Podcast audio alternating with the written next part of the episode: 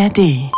Achtung! In diesem Podcast werden Themen besprochen, die auf besonders sensible Personen eventuell verstörend oder belastend wirken könnten. Wenn ihr euch unwohl damit fühlt, hört diesen Podcast besser nicht allein. Wenn ihr Selbsthilfe braucht, findet ihr auf fritz.de slash Hilfe Adressen und Telefonnummern, an die ihr euch anonym und unkompliziert wenden könnt. It's Fritz.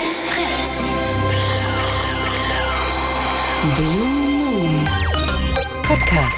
Mit Ingmar Stadelmann, das bin in diesem Fall ich. Einen wunderschönen guten Abend. Das ist eine Talksendung und die lebt davon, dass Menschen mit mir reden. Richtig. 0331 70 97 110. Mit der Nummer kommt ihr in diese Radioshow, äh, die es auch auf UFM gibt. Das heißt also nicht nur Fritz in Berlin-Brandenburg am Start, sondern auch Frankfurt am Main und Hessen dürfen sich einmischen in die Gespräche heute hier. Über 0331 70 97 110 kommt ihr in die Show.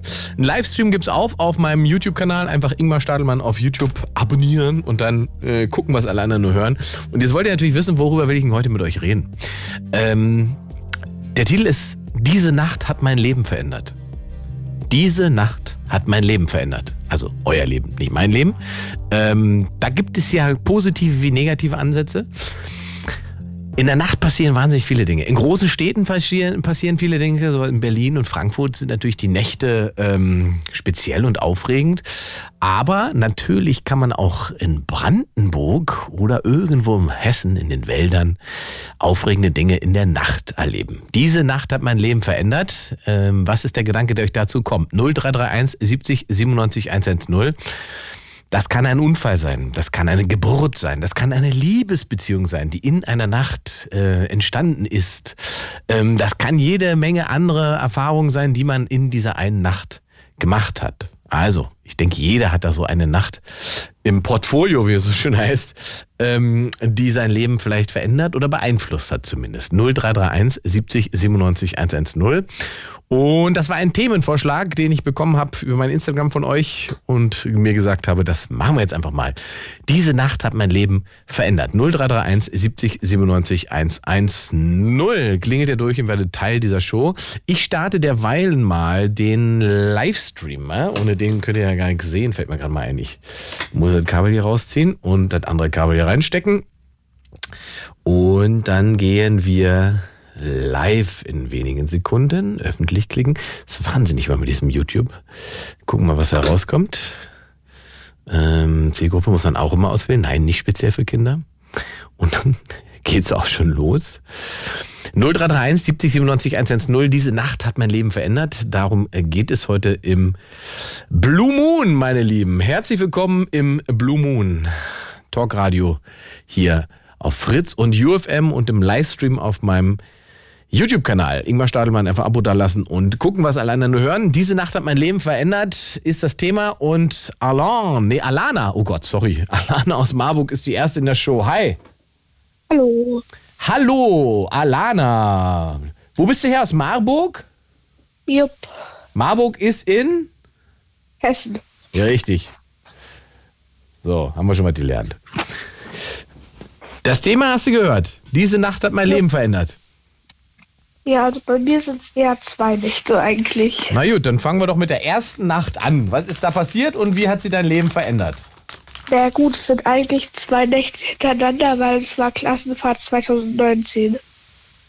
Na dann erzähl. Äh, nämlich, das war so, also ich hatte halt vor der Klassenfahrt eine beste Freundin. Mhm. Na gut, eigentlich zwei beste Freunde, nur mit der einen war ich nicht so gut befreundet. Also halt, die eine war meine beste Freundin, die andere war halt so eine Malfreundin. Mhm. Und äh, wir waren zu fünft auf dem Zimmer und wir dachten dann eigentlich, dass wir halt durch die Klassenfahrt dann wir fünf alle so allerbeste Freunde werden, so als Fünfergruppe dann. Mhm. Aber ähm, zum Schluss war es dann so, weil wir hatten, also meine beste Freundin und ich hatten danach auch Streit, beziehungsweise während der Klassenfahrt hatten wir Streit. Ja dann war es dann so, dass ich mit der, meiner ehemaligen besten Freundin dann verstritten war. Aber dafür war ich dann mit der, wo ich vorher nicht so dicke befreundet war, mit der bin ich, war ich dann beste Freundin und bin es jetzt auch immer noch. Klingt nach einer kompletten Folge GZSZ, die ihr durchlebt habt. Und äh, inwiefern hat sich das auf dein Leben ausgewirkt? Also die eine war quasi raus aus deinem Leben und die andere war dann drin in deinem Leben? Ja, nur ich finde irgendwie meine neue beste Freundin ist auch ein bisschen besser als meine alte beste Freundin. ja, dann, dann hat sich ja nichts verschlechtert, oder? Dann ist dein Leben einfach besser geworden, weil du jetzt eine bessere beste Freundin hast. Ja. Magst du uns noch sagen, woran das mit der alten besten Freundin gescheitert ist? Naja, gut. Wir hatten halt aus irgendeinem sinnlosen Grund Streit gehabt.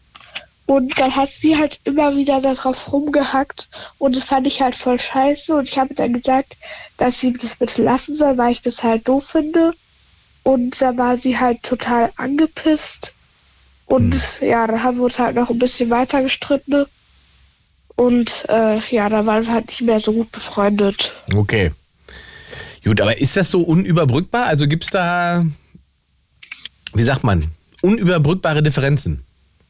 Also, was meinst du mit unüberbrückt? Naja, der Streit, den ihr hattet, würdest du sagen, man könnte sich auch nochmal hinsetzen und sagen, ach, das haben wir alle ein bisschen überreagiert, irgendwie sind wir eigentlich doch ganz cool miteinander? Ja. Wäre möglich. Warum macht ihr das nicht? Ja, weiß nicht, weil wir sind auch auf unterschiedlichen Schulen mittlerweile. Okay, wenig Kontakt einfach. Äh, ja. Okay.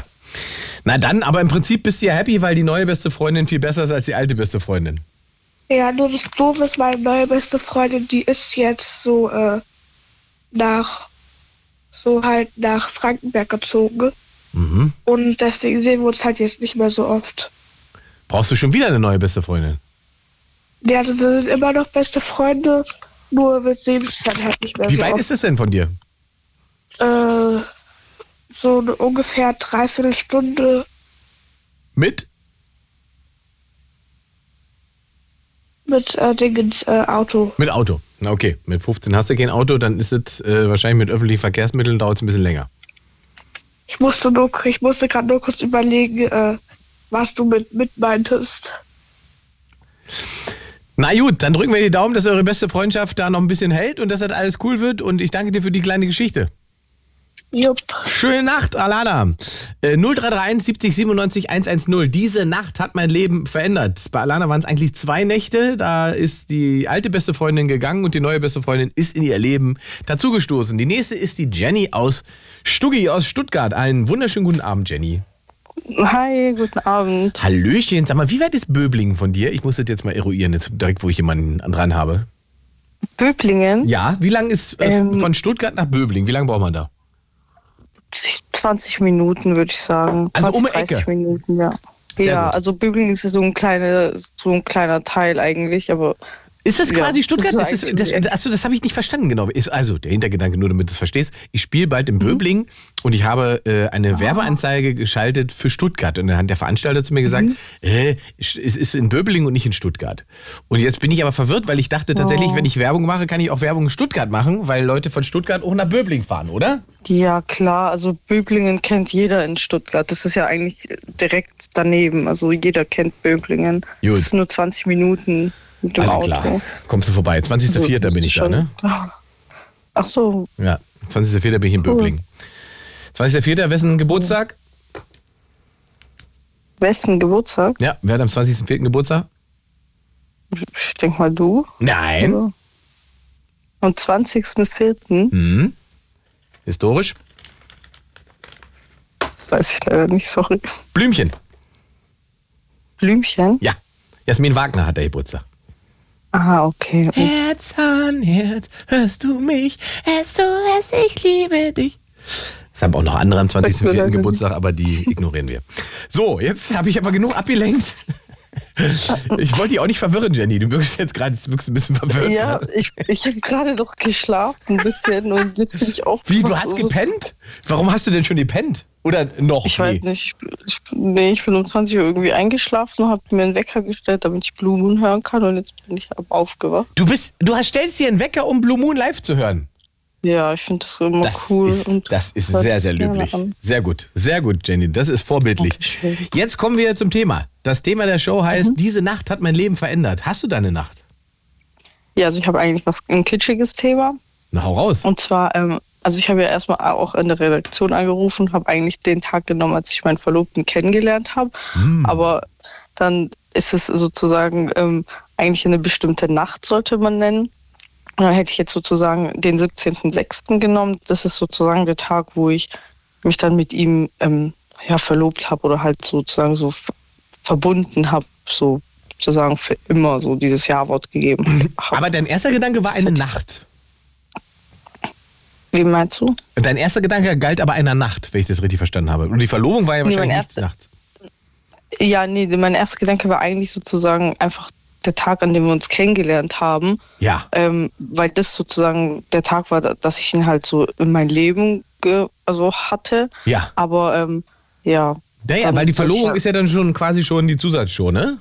Ja, genau. Das ist dann sozusagen ja danach passiert. Genau. Dann lass uns doch mal über die Nacht reden, als du deinen äh, jetzt Verlobten kennengelernt hast. Mhm.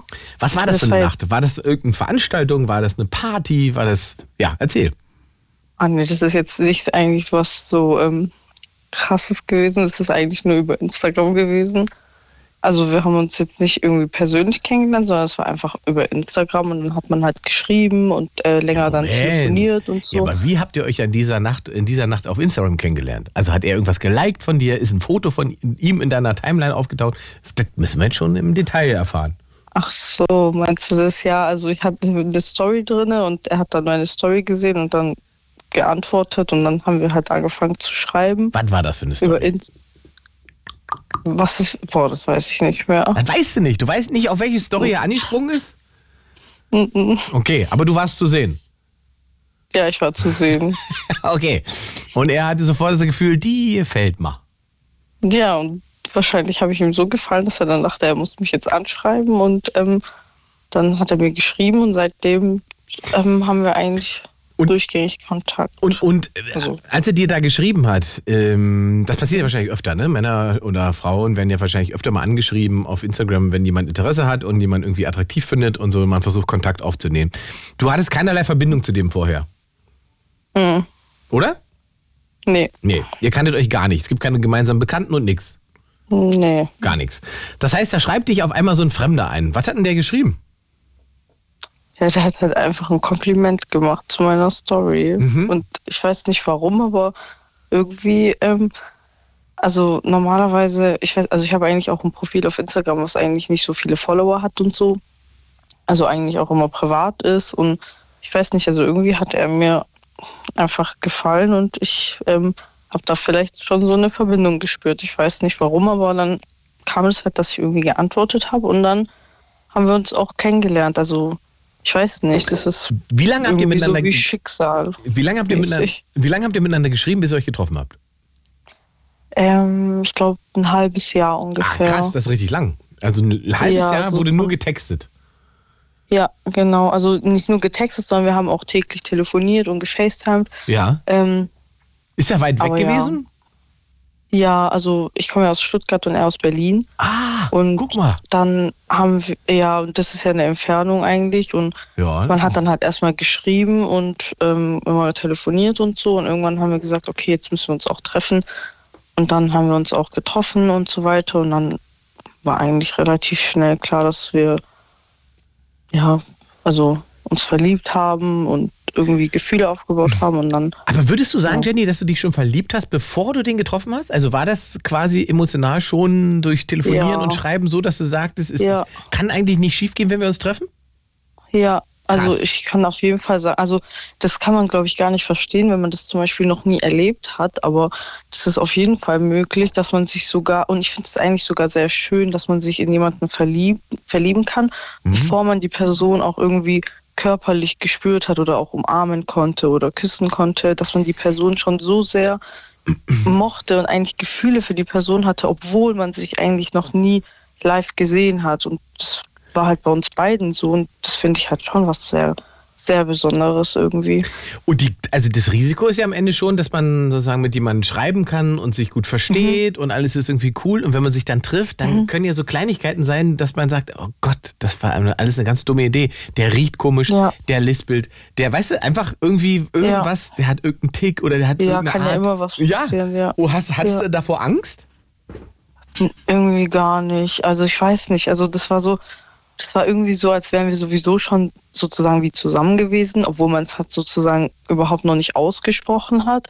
Ähm, es war halt schon so, als wären wir sozusagen wie zusammen gewesen. Also man hat jetzt nicht ich liebe dich in dem Sinne gesagt, aber so man hat sowas wie Schatz und so weiter trotzdem schon gesagt.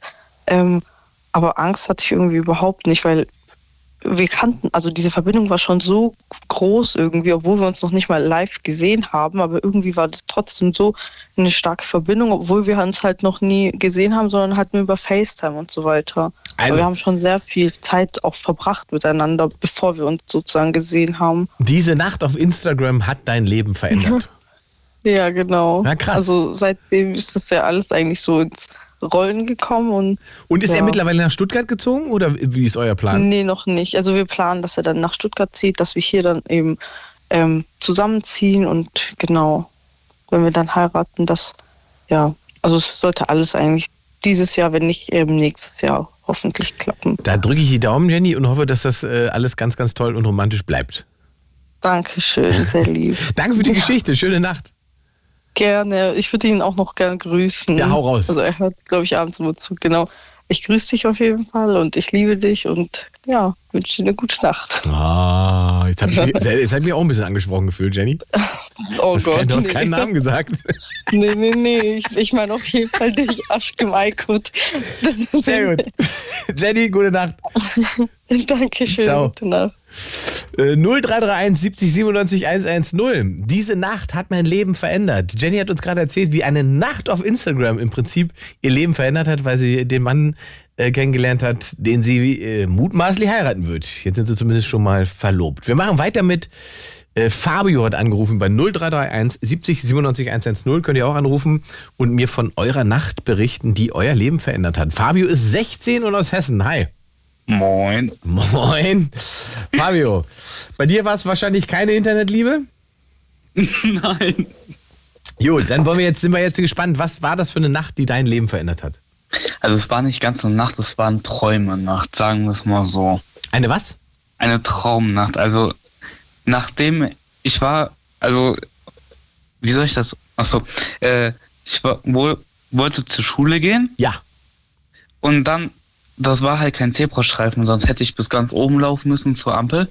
Und ich wollte halt schnelleren Weg gehen. So, da war aber, ich habe mehrmals hoch und runter geguckt. Es war nämlich eine 30er-Zone. Ja. Und ich wollte über die Straße rennen und auf einmal saß ich auf der Straße.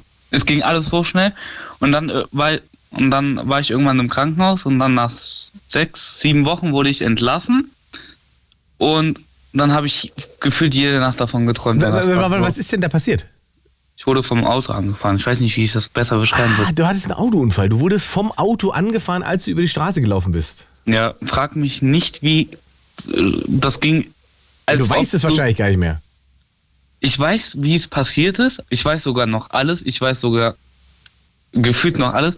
Außer ich weiß irgendwie nicht, ob ich geträumt habe. Aber da war auch kein Auto. Warst du denn sehr verletzt? Ähm, Waden und Schienbein. Waden und Schienbein. Das ist ja dann eigentlich so in Anführungszeichen noch glücklich gelaufen, weil das ist etwas, was sich ja auch wieder herstellen lässt. Aber Kopf und Rücken und so weiter war alles okay. Ja, ich hatte, ich bin auf, also ich saß dann auf der Straße. Ja. Da war gerade so eine Dame, die das gesehen hat, hat dann, ist dann schnell zu mir gerannt, ähm, hat dann währenddessen den Not, also Dienst angerufen. Die Dame, die das verursacht hat, hat das rechtzeitig gemerkt und ist dann halt stehen geblieben, hat gefragt, ob alles okay ist. Mhm. So, ich finde, das wär, ist eine dumme Frage, weil man sieht, wenn ich mein Bein hochhalte, so, mhm. und dann. Naja. Äh, Gut, man spricht dann einfach, ne? Da denkt man, glaube ich, dann nicht so nach. Ja. Und die wird wahrscheinlich auch äh, unter leichtem Schock gewesen sein, was ihr da passiert ist. Ja. Ich habe noch einen Hinweis. Also, die Dame hatte gesagt, ob ich mich in ihr Auto setzen wollte, weil es kalt ist. Ich empfehle jeden da draußen, macht das nie, weil ihr könntet dadurch entführt werden. Ich habe natürlich Nein gesagt, dann wurde ich auf, die, auf den Bürgersteig gebracht und dann irgendwann kam von unten Polizei, dann saß ich im Polizeiauto zwei Minuten, habe den äh, von meiner Mutter den Namen und so gegeben mhm. und daran kam irgendwann der Rettungsdienst mit dem Notarzt und dann wurde ich ins Krankenhaus gebracht. Ja. Und seitdem hast du dann jede Nacht von diesem Unfall geträumt? Ja. Ab dann, wo ich aus dem Krankenhaus entlassen wurde. Und ist der Unfall in deinem Traum immer gleich ausgegangen oder gab es unterschiedliche Enden? Unterschiedliche. Ah, siehst du? Ich kann dir aber nicht sagen, wie unterschiedlich. Aber es war nie dasselbe. Nee. Bist du im Traum schwerer verletzt gewesen als in Realität? In dem einen Traum so, in dem anderen so. Ah, okay. Äh, wie lange ging das so, dass die, die Nächte sich sozusagen ähm, durch diesen Unfall verändert haben? Es hat mich eine Weile mitbegleitet. Mhm. Ich würde mal so sagen, jetzt muss ich kurz überlegen, das war glaube ich 2016, da war ich ungefähr neun, ja, ungefähr neun, ich würde mal sagen so bis 13, 14. Ah krass, nee, das ist richtig 13, ja, doch 13, 14 ungefähr. Gab es da eine Form von Traumatherapie oder hast du das dann irgendwann selbst abgeschlossen für dich? Irgendwann kam das halt nicht mehr in meinem Traum vor. Mhm. Und damit war es abgearbeitet. Ja. Und Nur halt, ich weiß halt immer noch, wie es gelaufen ist. Ja, ja wollte gerade fragen, wie ist das denn heute, wenn du darüber redest oder wenn, wenn irgendwie, wenn du über eine Straße läufst und so weiter, gibt es so Flashback-Momente oder ist das alles eingetütet? Ich habe schon Angst tatsächlich so, wo keine Ampeln oder Bürgersteige sind. Also eher gesagt Zebrastreifen. Ich habe da schon so ein bisschen Angst mittlerweile seitdem. Also gehst du immer über den Zebrastreifen und immer über die Ampel? Ja, außer, keine Ahnung, ich sehe jetzt, wenn die Straße lang genug ist und ich sehe jetzt von beiden Seiten wirklich kein Auto und es ist halt hell, dann würde ich das auch machen, aber nicht, wenn es fast dunkel ist und ich ja. von ganz oben kein Auto sehe oder in meiner Nähe, dann mache ich das nicht. Nein, machen wir Aber wenn jetzt, wenn jetzt halt Autos noch irgendwie, keine Ahnung, noch viel, viel entfernt sind, dann mache ich das schon. Ja. Fabio, ich danke für deinen Anruf und für die Geschichte. Ich wollte noch was sagen, ich gucke gerade äh, per YouTube-Livestream zu. Sehr gut. Du bist das. Ich habe aber nicht reingeschrieben, noch nicht. Ja, das kannst du erst machen. Dann wünsche ich dir viel Spaß. Da diskutieren die ja auch alle wild miteinander. Äh, richtig, es gibt einen Livestream. Den findet ihr, wenn ihr auf meinen YouTube-Kanal geht. Ingmar Stadelmann auf YouTube, einfach ein Abo dalassen und dann äh, den Livestream zu dieser Show gucken und mit allen anderen, die da sind, diskutieren und äh, ja, über die Themen sprechen. Ähm, 0331 70 97 110. Diese Nacht hat mein Leben verändert. Das ist das Thema der Show. Und äh, ja, Fabio war äh, Opfer eines Autounfalls mit neun Jahren und das hat ihn vier Jahre lang eigentlich mehrere Nächte verändert ähm, durch die traumatische Erfahrung. Wir machen weiter mit dem Patrick aus Hello. Brandenburg. Hallo, Patrick. Oh, schönen guten Abend, Ingmar. Ja, Hallöchen. Äh, eins mal vorab, ja, dicke, fette Props an zwei Live. Ihr seid einfach mega geil und ich höre euch so gerne beim Kochen, aber darum soll ich jetzt nicht gehen.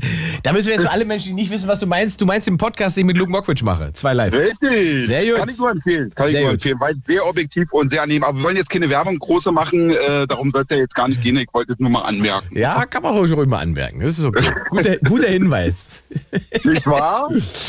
Ähm, ja, die Nacht meines Lebens, die alles verändert hat, ist selbstverständlich die Geburt meines Sohnes. Aha. Guck mal, jetzt hat es fast eine halbe Stunde gedauert, bis einer mit einer Geburt um die Ecke kommt. Ja, endlich. Ne? Aber es ist auch tatsächlich so. Und äh, wenn man bedenkt, dass ich früher ähm, so absolut gar nicht äh, Vater werden wollte, habe damals so ja zu meiner Mutter gesagt, also von mir brauchst du keine Enkelkinder erwarten. Und sie noch entgegnet, ja, da habe ich mir schon gedacht.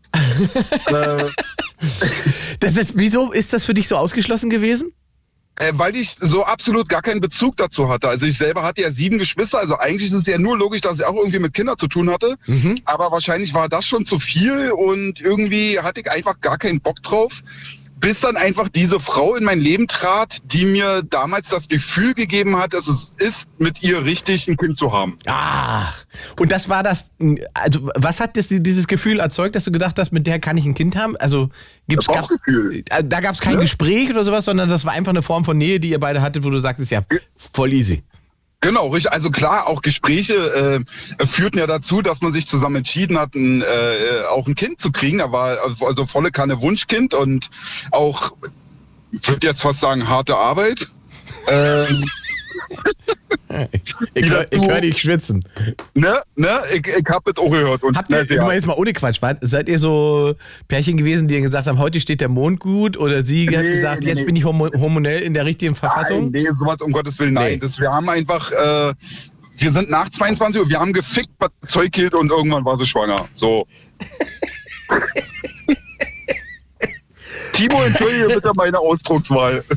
Ah, man, so, so, sagt man das halt in, in Brandenburg. Man kommt, so. man kommt auf den Punkt. So. Ja, so Na, du, aber du sagst es so. Also es gibt ja, ich kenne viele Paare in, ja, in meinem Umfeld, die dann, die dann so, sagen wir mal, also da wird drauf geachtet, wie der Mond steht und wie, wie, wie sie heute und die Woche hormonell geladen ist. Und wenn sie Eisprung hat und so weiter, wird angerufen, dann geht er in die Mittagspause und da muss noch, wirklich, ohne Quatsch. Und äh, die haben das richtig professionell geplant mit der Schwangerschaft und so weiter. Das war bei euch jetzt nicht so. Ihr habt einfach eh wilden Sex gehabt und hast gesagt, wenn das jetzt passiert, dann passiert's und ist voll okay. Was du ja beschreibst, ist ja ein gewisser Stressfaktor. Ja, deswegen frage ich, weil du ja das ist harte Arbeit kann, genau, und das kann halt dazu führen, dass es eben erst recht nicht passiert, dass es ähm, erst recht äh, noch schlimmer wird und dann kommen ja dann auch äh, Streitfaktoren dazu, ne? Und da kommt dann, äh, wir können es ja gleich sein lassen, wenn du doch nicht willst. Und bla, ich dachte, wir wollten es beide und ja. das ist total schlecht. Also ist dann natürlich auch für die, für den Körper der Frau ja auch schlecht. Also dann, äh, um das entsprechend zu empfangen. Nein, wir sind gelassen. Wir wollten unbedingt. Wir wollten wirklich tatsächlich äh, äh, ein Kind haben. Also sie hat sich ganz doll eine Tochter gewünscht und kam, weil sie ja auch, wie gesagt, schon einen älteren Sohn mitgebracht hat, meinte sie dann auch, ah, das war damals anders, die Schwangerschaft, es wird bestimmt Mädchen. Naja, und irgendwann hat... War nicht so. War nicht so. ich habe einen ganz wundervollen Sohn, ja. Habt euch trotzdem gefreut? Ja, unbedingt. Also das war, das war für mich das größte Geschenk überhaupt. Und vor allen Dingen an dem Abend, wo es ja dann losging, ja. haben wir gewartet, bis ihr genau. großer, großer Sohn äh, endlich ins Bett ging. Ja. Und da meinte sie dann, äh, jetzt können wir direkt ins Krankenhaus fahren. Da ich ja die Stadt Brandenburg kenne wie meine Osttasche, äh, habe ich gesagt, ich, also die Schlaglöcher umfahren extrem langsam gefahren, weil sie wirklich neben mir saß und oh, größte Wehen und alles. Und ich aber Schlaumeier, wie ich bin, äh, sage ich noch, sage ich noch zu ihr, äh, ach, das kommt eh nicht, die schicken uns eh wieder nach Hause, weil noch nicht mal die Fruchtblase geplatzt war. so, dann sind wir oben, wurden direkt zum Kreissaal geschickt. Wir waren ungefähr 22 Uhr abends im Krankenhaus. Ja. Und äh, die, äh, die, die Hebamme kam dann halt und stocherte da so ein bisschen rum. Auf einmal lief dann so das Fruchtwasser aus. Ah. Und das war für mich dann so das Zeichen, oh, ich glaube, es geht wirklich los. Bist du da nervös geworden? Ja, ja, definitiv. Dann wurde es auf einmal extrem hektisch. Dann kam auf einmal, äh, hieß es, ähm, ja, das, äh, das Herz von dem Kleinen schlägt viel zu schnell. Wir müssen wahrscheinlich einen äh, Notkaiserschnitt machen. Oh, okay. Oh, dann hieß plötzlich, ja, Sie müssen da unterschreiben, Sie müssen das noch durchlesen und dann kam noch nicht mal zum Durchlesen. Da, wir müssen direkt zum, zum runter zum OP. Und dann war das so ein, so ein, wie so ein Zeitraffer-Video, wo du überhaupt nicht hinterherkommst. So, denn, äh, ja, Sie können Ihre Frau bis zum OP runterbringen und dann runter zum OP und an der Schleuse hieß plötzlich, nee, Sie müssen hier stehen bleiben, äh, Sie äh, dürfen nicht mit rein und äh, ja, zack, ging die Tür zu. Ich hab den Blick von ihr, von meiner damaligen Freundin, heute noch vor Augen, äh, wie sie mich anguckte, so als wenn was passiert hier. Ich konnte mich noch nicht mal von ihr verabschieden, ihr sagen, alles wird gut oder so ein Knutsch geben noch oder so, war gar nicht drin. Ah, du durftest es, da nicht mit rein? Nee, eben, weil sie eine Vollnarkose hatte, deswegen, weil ah. sie halt Not, Not-OP, Vollnarkose durfte ich nicht mit rein. Und für mich war das so, okay, ich gehe da mal runter zum Auto, hol doch die Tasche raus aus dem Auto. Mhm und äh, habe noch eine geraucht, bin dann zum Kreissaal und ähm, habe dann oben gestanden. Mit einmal, so paar Minuten später, hörte ich so, wie die Stationstür vorne aufging und äh, hörte so, ach so, da kam eine Schwester erst rein und Glückwunsch zu mir. Da sag ich, äh, danke, warum? Sagte, ja, hier, äh, Kind geboren und Plazenta hat sie hochgebracht und tralala und äh, okay. Und dann nochmal, vielleicht fünf Minuten später, kam plötzlich die Hebamme mit meinem Sohn. Und dann war so, krass. Das ging krass. ja wahnsinnig schnell dann, alles. Ja, also sag ich ja, das war wirklich dieser, dieser, dieser krasse Moment von, also diese, diese, zack, zack, zack, so, weißt du, dann habe ich dann da gesessen, habe mein, mein T-Shirt halt ausgezogen, habe dann meinen, so meinen Sohn dann quasi an meine nackte Brust, so, damit er die Körperwärme spürt, äh, rangeholt und denke mir, ich halt jetzt gerade meinen Sohn im Arm. Das ist so, Verrückt, weißt du, ne? Willst du nicht glauben, das ist der Augenblick, wo du, das, das geht doch gar nicht eigentlich so, weißt du? Und war deine Frau äh, da noch in, in, der, in der Narkose? Oder? Genau, ja, ja, genau. Also ja. sie war ja dann noch im OP, weil sie halt noch natürlich noch zugemacht werden musste und äh, diese Dinger eben. Und ähm, bin dann, äh, äh, ach so genau, und dann kam die Hebamme wieder, sie meinte, wir können jetzt ihre Frau abholen, dann sind wir runter, dann war sie aber natürlich noch in der Narkose. Dann haben wir sie zusammen hoch äh, äh in den Kreißsaal wieder gebracht. Und dann ist sie so peu à peu mehr und mehr wach geworden und ich, also links neben mir lag sie in ihrem Bett und rechts neben mir lag mein Sohn in diesem Babybett. Ja. So, und ich äh, mit den Gefühlen in jede Richtung und ich kann es nur empfehlen, werdet Eltern. Ohne Scheiß, das Gefühl ist so mega geil. Also das Der pure Wahnsinn. Und, und äh, sie ist dann halt äh, durch diese Narkose immer mehr, mehr so mehr wach geworden, hat aber immer wieder dieselbe Frage gestellt, ob es dem Kind gut geht und was passiert ist. Und ich habe ihr halt immer wieder neu erzählt, wie ähm, dass alles in Ordnung ist, dass sie eine OP hatte und dass der Kleine da ist, aber gesund ist, alles in Ordnung und ist wach und äh, erzählt so vor sich hin und also eine Dinger. Und äh, man muss ja bedenken, also ihr großer Sohn war ja nach wie vor noch zu Hause. Das heißt, ich bin dann irgendwann nachts um drei oder so, glaube ich, bin ich nach Hause, habe mir auf die Couch gepackt und um sechs wieder aufgestanden, den Großen geweckt und mit ihm zusammen dann, äh, bevor ich ihn noch zur Schule gebracht habe, dann äh, zum Krankenhaus seinen kleinen Bruder quasi begrüßen. Und dieser Moment, wo wir dann wieder in das Krankenzimmer reinkamen, und sie da lag und gerade un, auch unseren Sohn auf dem Arm hatte, fing auch sie dann direkt an zu heulen und äh, was ja halt so diese diese Gesamtsituation, also das ist wirklich so viel Emotion, was man da verarbeiten muss, das ist Wahnsinn. Und wirklich. Äh, du sagst ja die Nacht, die ja. etwas verändert hat. Ist das tatsächlich faktisch so, dass du bis zu dem Kind ein anderer Mensch warst, bis zu dem Zeitpunkt oder zu dem Zeitpunkt der Geburt und dass es quasi mit der Geburt, mit dem Moment, wo du den Jungen an deiner Brust hattest, wie du gerade beschrieben hast, ja. dein Leben anders war? Ich kann dir, ich kann dir ähm, meine, meine Ex, also ist ja mittlerweile meine Ex, ähm, äh, zitieren. Sie meinte, als sie dann so wach war, ich zitiere, ich habe mein Peti gezähmt. Sie hat mich damals Peti genannt. Mhm. Ich habe mein Peti gezähmt. Zitat Ende. Heißt, du warst auf einmal ein, ein anderer Modus. Du warst jetzt, jetzt war ich plötzlich Papa. Jetzt, jetzt bin ich auf Papa. einmal der ja, jetzt bin ich der Familienvater und äh, na, man wächst mit dieser Rolle, ne? Man kann sich die nicht anlernen oder man, äh, klar kann man sich vielleicht Tipps holen oder so. Ja. Aber man wächst mit dieser Rolle und natürlich lief nie alles perfekt, aber ich wusste so, ich habe für meinen Sohn war ich immer da und wenn ich äh, war ja damals schon Busfahrer, also entsprechend Schichtzeiten und äh, wenn ich dann frei hatte, bin ich mit ihm spazieren gegangen, damit sie dann zum Beispiel Mittagsschlaf machen konnte. Und da war ich teilweise zweieinhalb, drei Stunden spazieren gewesen, weil er auch so lange geschlafen hat im Kinderwagen. Und ähm, das war das war echt geil. Ich habe es total gerne gemacht. Also diese Zeit, wo ich zu meiner Mutter noch gesagt habe, von mir brauchst du keine Enkelkinder erwarten, war dann ab diesem Zeitpunkt einfach passé. Mhm. War dann einfach äh, für immer weg und äh, und bis heute ist es einfach das schönste Erlebnis, das, das schönste Geschenk, äh, was mir quasi ja gemacht werden konnte, weißt du?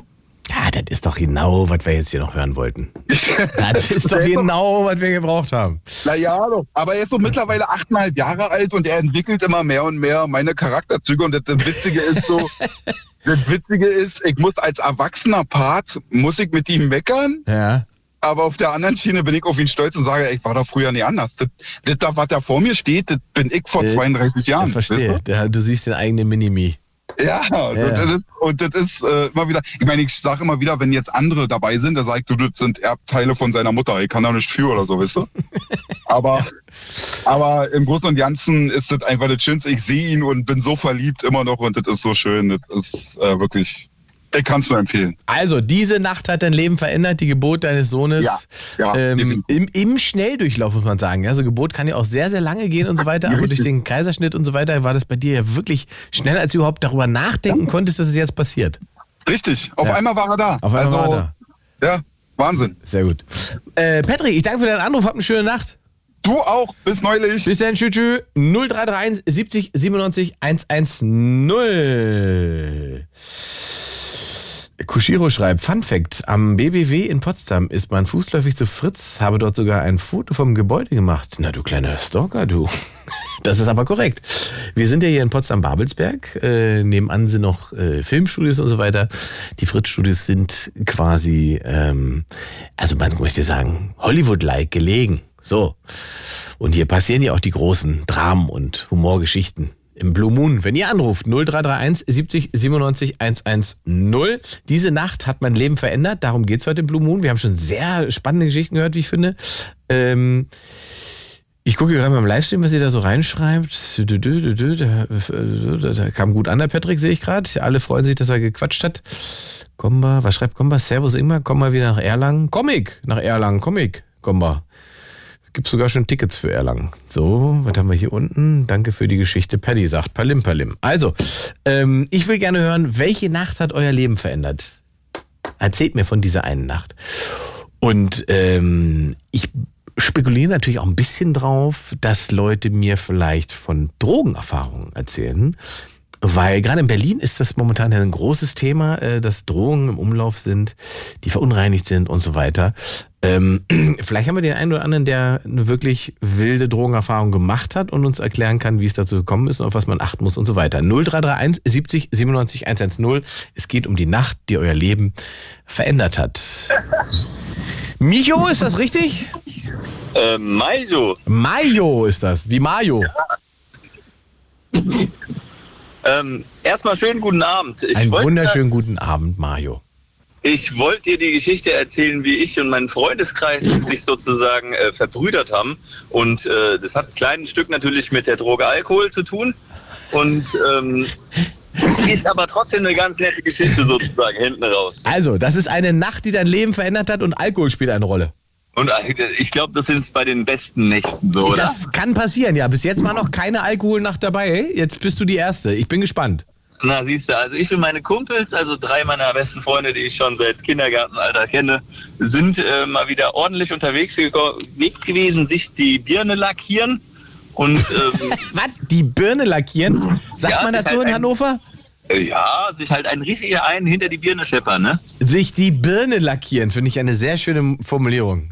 Lass ja. mal wieder die Birne lackieren. Sehr gut. Richtig. So, okay. und nachdem ja. wir dann äh, die, den Zug heimgenommen haben, so gegen 4 Uhr nachts, haben wir dann neben dem Bahnhof eine abgeschraubte Bank gesehen. Also richtig mit schweren Metallfüßen, die normalerweise da verankert ist und sonst was. Also, keine Ahnung, 200 Kilo würde ich sagen, wiegt das Ding. So eine klassische Bank äh, für den Bahnsteig, auf der man sitzen ja, kann. genau. So eine, so eine klassische Bahnhofsbank. Ja.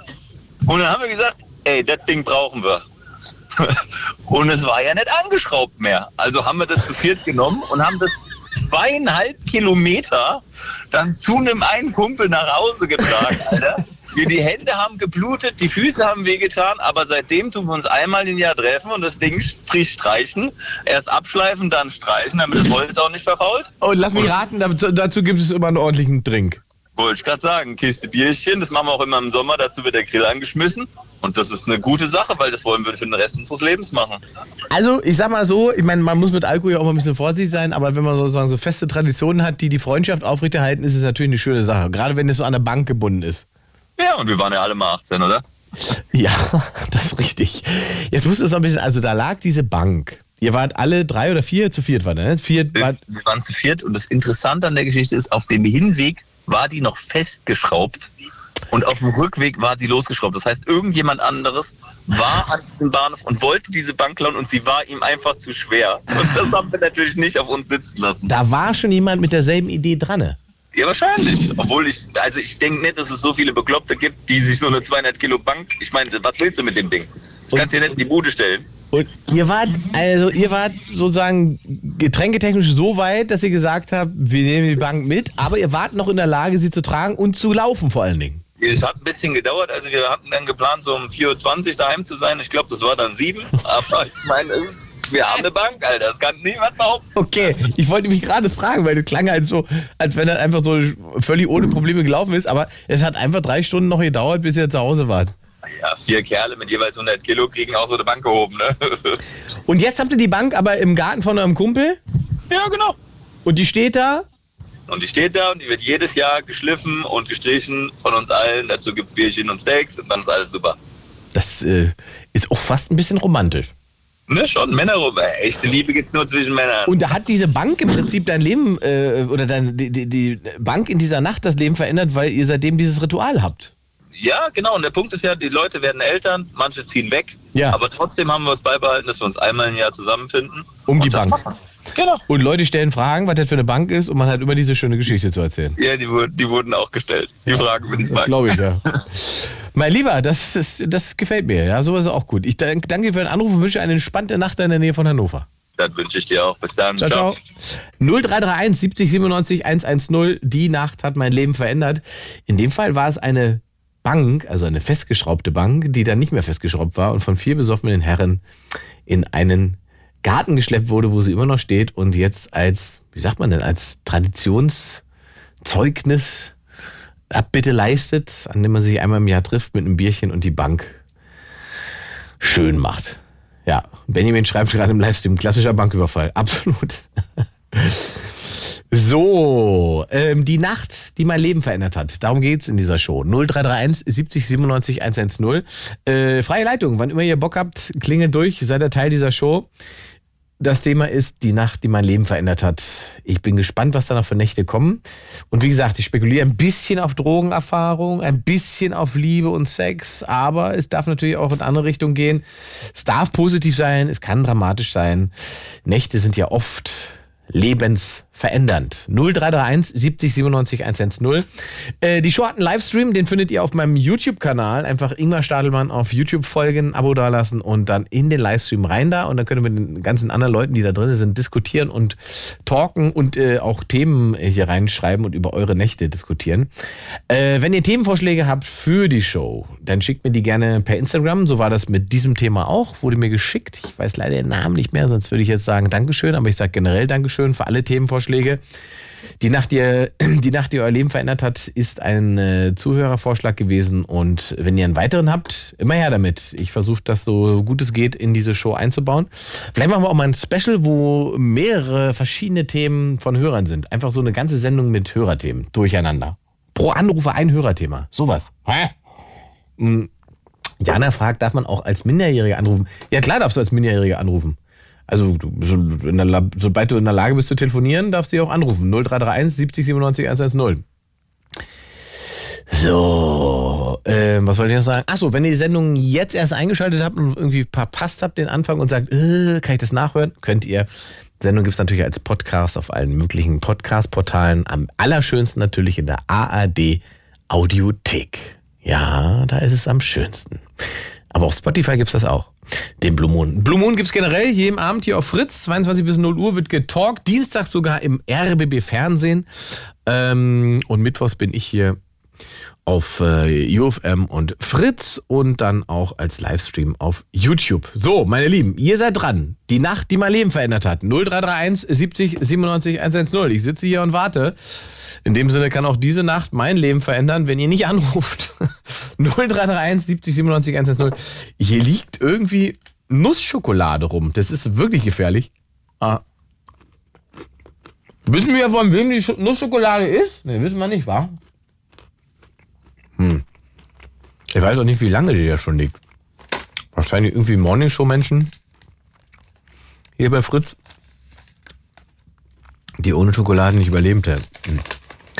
Man braucht manchmal morgens, wenn man früh aufsteht, Zucker, um moderieren zu können. Pepe fragt, wieso soll ich anrufen? Du sollst überhaupt nicht anrufen, Pepe. Du kannst einfach im Stream bleiben. Peter schreibt, Namen, Grüße aus Salzwedel. Oh, meine Heimatstadt. Ich grüße zurück. Da bin ich geboren übrigens, in Salzwedel. Hm. Markus möchte wissen, ist das Wasser oder Wodka, was Herr Stadelmann da trinkt? Während der Sendung trinke ich natürlich Wasser. Oh.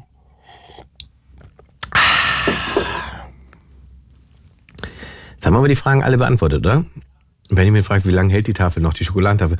Ist nicht mehr so viel übrig, sind nur noch drei Stücken drin. Also je nachdem, wie lange das hier geht und ob ihr anruft oder nicht, ich habe ja noch eine Stunde oder anderthalb was, äh, kriege ich die drei Stück Schoki noch weg. Ähm, Bepe schreibt, verstehe es nicht, bin eben erst reingekommen, wie so eine Nummer. Weil es eine Call-In-Show ist, der man anrufen kann und wir darüber reden, welche Nacht dein Leben verändert hat, Pepe. Das verpflichtet dich aber natürlich nicht zum Anruf. Du kannst aber gerne anrufen und mir von einer Nacht berichten, die dein Leben verändert hat. 0331 70 97 110. Damit kommt dann diese Sendung. Cody schreibt, wir freuen uns auf die Show im Mai am schönen Bodensee. Oh ja, Friedrichshafen bin ich im Mai. Ah, es ist das, da war ich auch erst ein einziges Mal und es war eine sehr wilde Show. Ich bin sehr gespannt, wie das wieder wird. So. Äh, Theo schreibt, Ingmar, hast du oder eine Freund in deinem Beisein LSD genommen?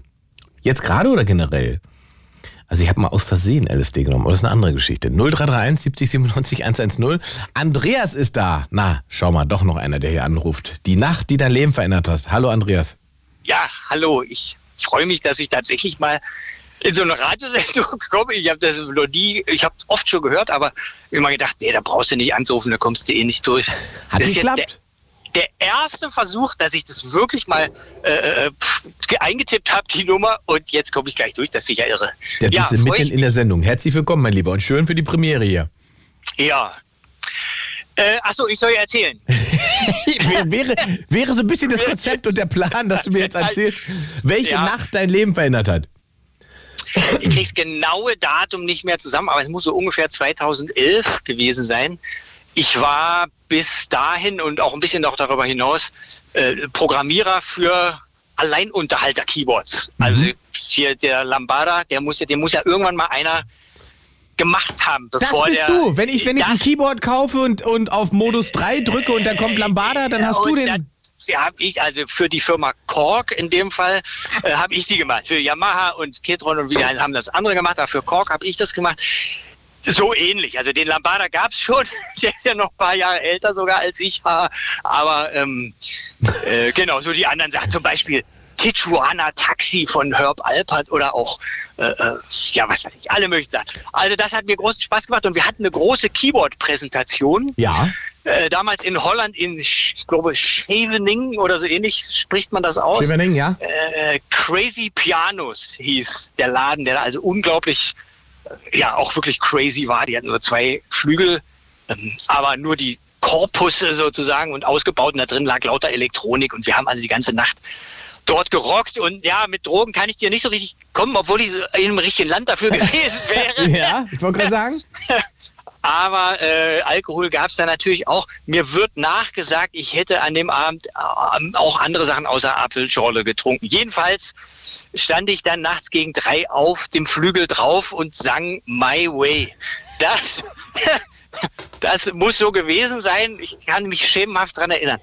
Und dann kam ein Mensch auf mich zu und sagte, Mensch, das hat mir gefallen. Wenn ich, ich rufe dich mal an. Äh, und das war Gregor Meile. Nein. Nicht, ob ich das was sagt. Das ja, war ja. Gregor Meile, der Singer-Songwriter. Und ich war. Der war auch da. Der war da, der war, war auch, eingeladen da. wahrscheinlich. Was hat der mit Keyboards zu tun? Der hat mit Keyboards tatsächlich zu tun, dass seine Band, die damals noch sehr viel kleiner war, von Korg so ein bisschen äh, sponsormäßig Keyboards ausgestattet war. Und ich war nun Korg-Programmierer und wir trafen uns also auf dieser Veranstaltung.